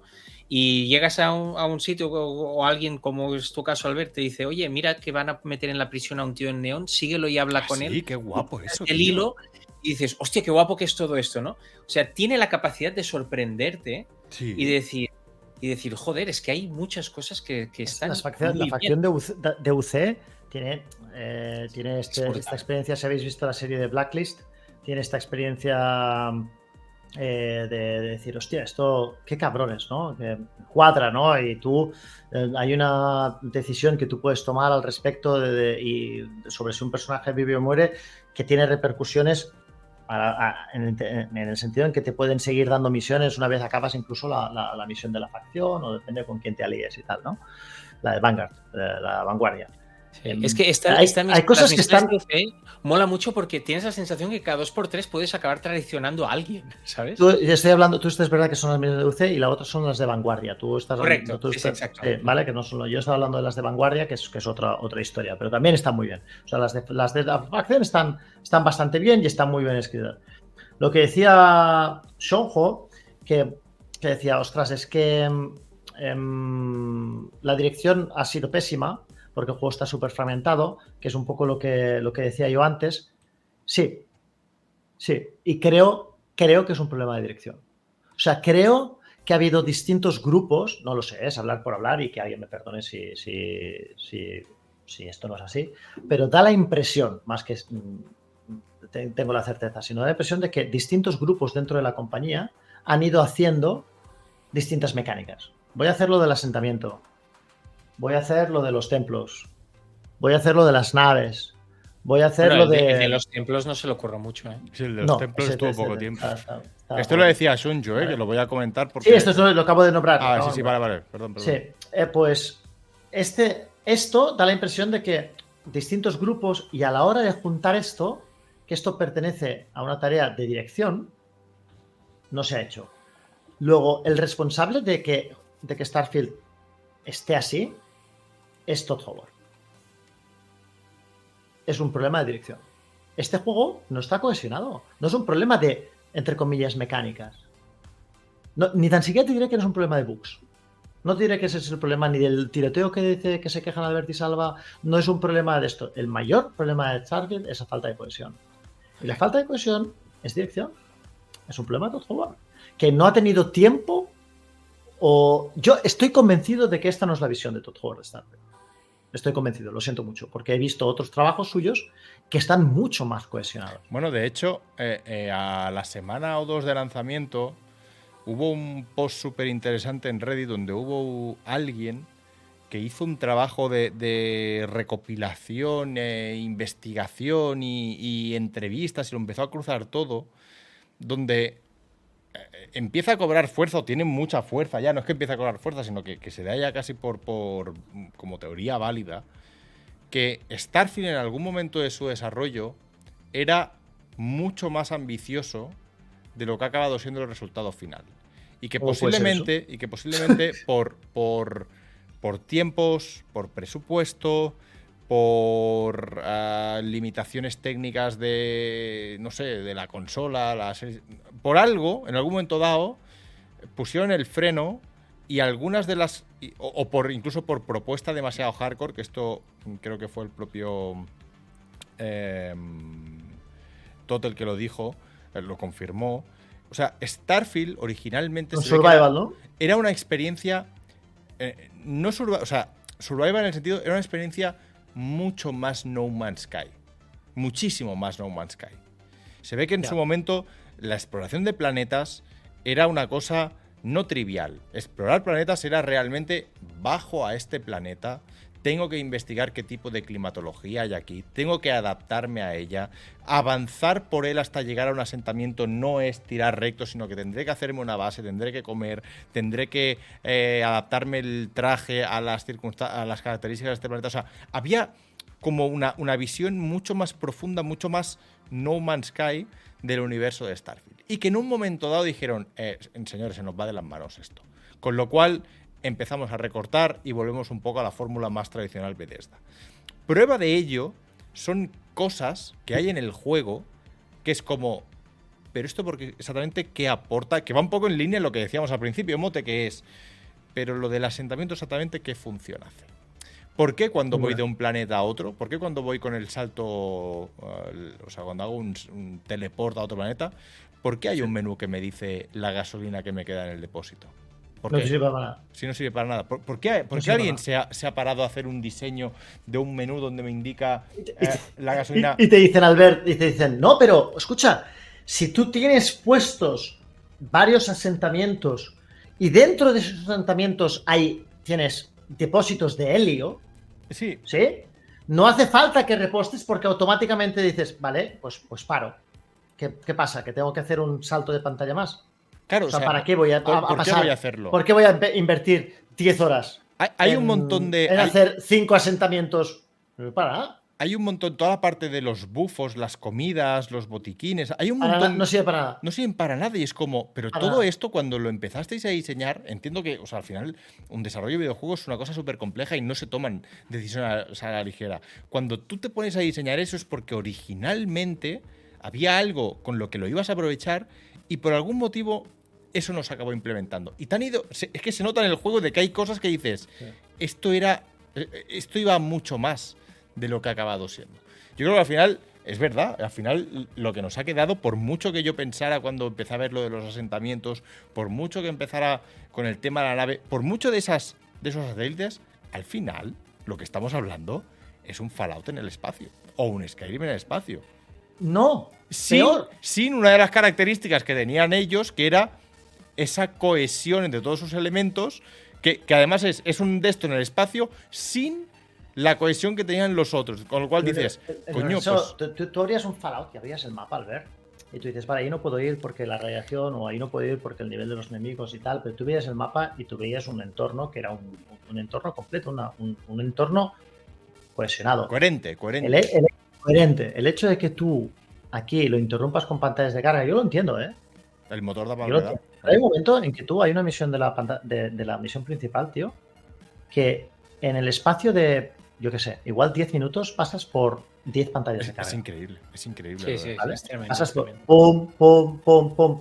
Yo, no solo 10 pantallas, que te compraría que fueran 10 pantallas, me invento, ¿eh? De 10 habitaciones contiguas. Digo, joder. No, no, no, es 10 viajes, 10 viajes rápidos. Uno es en Marte, lo otro es en la Tierra, la otra en un planeta de no sé dónde. O sea, hay miles de millones de kilómetros entre ellos y en 10 minutos los he recorrido todos. A nivel narrativo, esto te lo rompe, tío. Claro. Esto, te lo rompe. Y entonces es una, es una putada porque para mí es un juego que es un juego, si yo lo tuviera que juzgar hoy, diría que es un juego eh, notable, pero que necesita demasiado del jugador. Sí. De ti, necesita demasiado de ti para que el juego te guste. Sí. ¿Sí? Entonces, no digo que no tenga los elementos, ¿no? Pero necesita mucho de ti necesita mucha inversión en, que mm, no te lo sabe ofrecer, mientras que otros juegos son capaces de ofrecerte lo que tienen de una forma mucho más amable, mucho más amigable, mucho más fácil. Ven, ven, ven aquí, disfruta, ves este sitio y mira todo lo que tengo, tío. Y mira cómo te lo introduzco dentro del mundo para que tú disfrutes y, juegues aquí. Aquí dices, no, yo vengo a disfrutar y hay un pavo que te dice, no, no quiero que disfrutes tanto. Y tú, sí, sí, sí, sí, quiero, quiero disfrutar de verdad.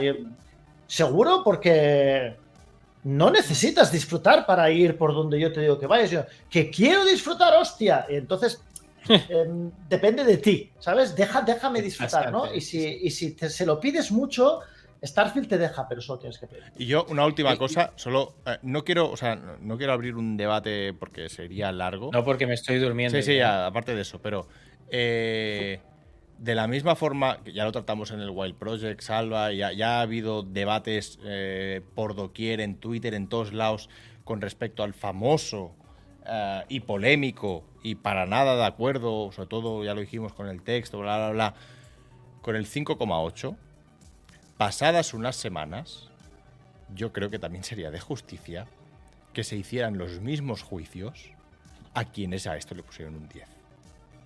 ¿Sabes? O sea, quiero decir, eh, ya pasamos la etapa del, oye, el 5,8 no, es un juego, no, es un juego, no, es un juego, no es un juego de 10. Quien, a, quien, a, esto le haya dicho en plan, esto es el cenit a lo que ahora mismo, ya no te digo ni el mundo del videojuego, ya no te digo ni el mundo del RPG, te digo únicamente, si esto es el cenit a lo que Bethesda puede llegar hoy en día, eh, a, creo que esto es el fíjate lo que te voy a decir creo que es el cenit a lo que Bethesda puede llegar en día, pero, pero, pero no ahora mismo.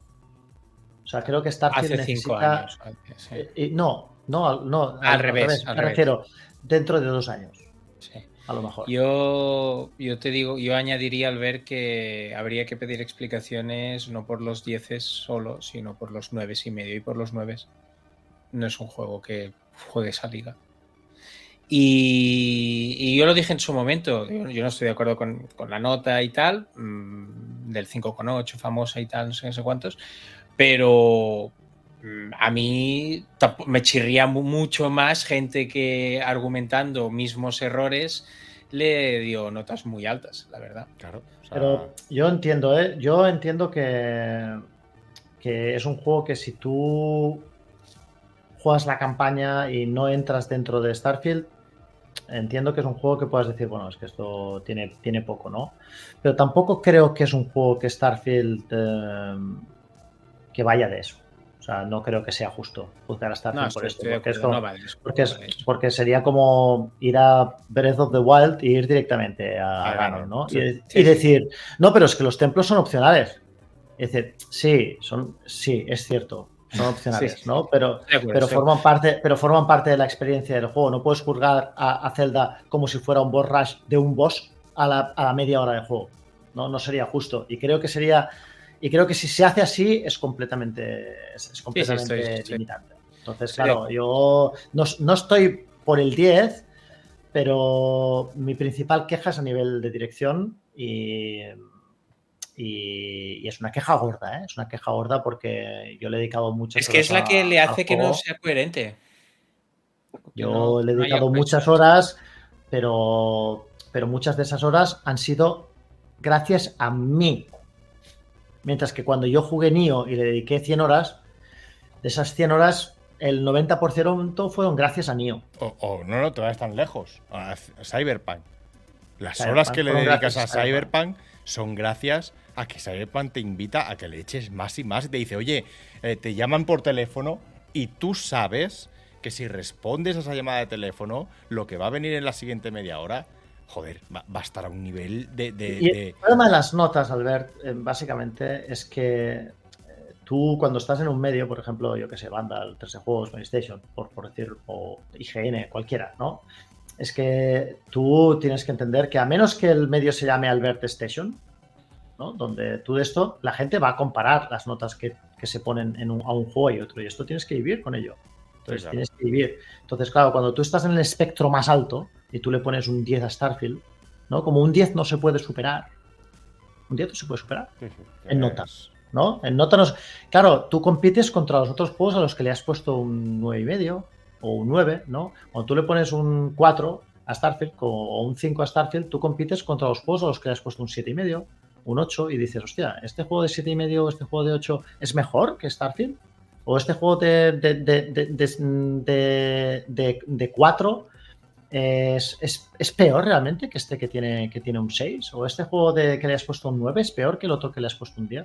Entonces es muy jodido porque, porque con el tema de las notas tienes que ir, porque hay que ser coherente dentro de, una misma, de una misma de una misma empresa también con lo que han hecho otros compañeros, ¿no? Y esto le pasa, nos pasa a todos, no solamente nos pasa a PlayStation, le pasa a todas las revistas del mundo, ¿no? Que es inevitable que la gente en un momento dado vaya a comparar em, lo que has hecho tú, incluso con lo, o sea, lo que he escrito yo, con un momento, en su momento, con lo que escribió Salva.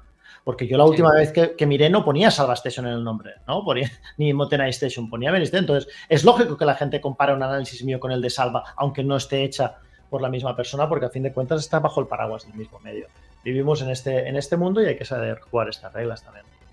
Hmm. Bueno, señores. Yo creo que lo podemos dejar aquí porque estoy a punto de morirme. Ya, ya, yo imagino la 1. Solo, solo un pequeño apunte y dejadme 30 segundos. ¿What Sea of Stars? Jugadlo. No, sí, yo, yo, yo, llevo. a, la gente, a, los, a las casi 300 ah, sí, personas sí. a la una de la mañana. ¿Vale? Jugad Sea of Stars. Jugadlo. 100%. Mote, es eh, que quería, es creo uno de los mejores sistemas de combate por turnos que he visto en, de siempre, en el género. O sea, la cantidad de mecánicas que pone para que sea dinámico, que te quedas sin magia pero puedes recuperarla, que puedes hacer habilidades ofensivas y defensivas para defenderte y atacar y potenciar, el tema de romper las, los ataques, no sé, me parece brillante el combate. Sé que es una suma de muchas cosas que hemos visto a lo largo del género, ¿eh? pero creo que lo hacen Golden, muy, bien. Golden Sun especialmente, a mí me, trajo esos vibes a Golden Sun. Jugadlo, ¿vale? Simplemente esto es un RPG, digamos, por turnos más eh, tradicional, digamos, en, ese sentido. La historia es muy bonita. Em, hay distintos finales, hay dos finales en concreto, uno normal y otro, digamos, secreto, si haces las cosas bien, si haces las cosas extra bien. Está muy, muy, muy bien hecho. Es mi recomendación del año. Y, si, hago una recomendación, si no jugasteis en su momento, tenéis en, Game Pass tenéis Spiritfarer, que es un juego que han puesto, han vuelto a poner en, en Game Pass esto este, este, en la última jornada. Y en PlayStation Plus ponen, de nuevo todo el mundo os dirá que los juegos de PlayStation Plus que trae el nuevo Alien, Albert, hay el nuevo Alien. El antiguo Alien lo han puesto en el Plus, ¿de acuerdo? el Isolation. ¿Vale? Sí, el Isolation está y todo el mundo va a decir, jugad este juego que está muy bien y está muy bien, Alien. Bueno, está muy bien para la gente que le gusten los juegos de miedo, a quien no es una puta mierda. Eh, jugad al, al, al Changing Times. ¿Cómo se llama tu nombre? El. el ¿cómo se llama, tío? El.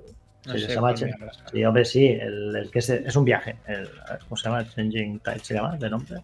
El Far. Far Changing Tides. ¿Vale? Que tiene. Este es un juego súper de chill.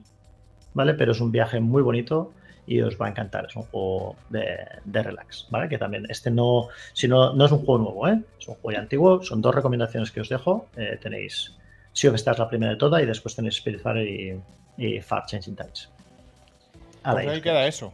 Eh, señores, una de la mañana, tres horas de taberna. Joder, macho, hemos vuelto por todo lo alto. Em, semana que viene más. Ya los que no conocíais, no nos conocíais de la época de, de Mary, este es el formato La Taberna que tendremos cada jueves. No faltaremos ni uno.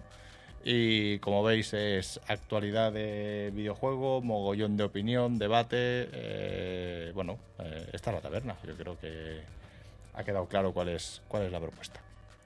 Eh, pues muy bien. Os esperamos cada jueves aquí. Y nada, a dormir, que Salva mucho ha hecho aguantando ya hasta la una. Se duerme en el Wild Project como para no dormirse aquí a esta hora nada, volvemos eh, en el siguiente stream. Vale, un abrazo a todos. ¿no? Ah, por cierto, hemos llegado a 2.800 seguidores. Y, increíble, bueno, ahora lo hablaremos por línea interna, increíble las cifras de hoy. o sea, me he quedado atónico con las cifras que hemos hecho, así que súper contento. A ver si. Gracias a todos por, por, estar ahí y a los casi 300 que hayáis aguantado hasta la una de la mañana. somos muy pesados. Esto sí que tienen mérito. Ale, buenas noches. 301 conmigo. Tienes que pulsar un botón que pone rojo finalizar. El de finalizar, ¿no? Este. Sí. Este de aquí. Vale, espera, le doy.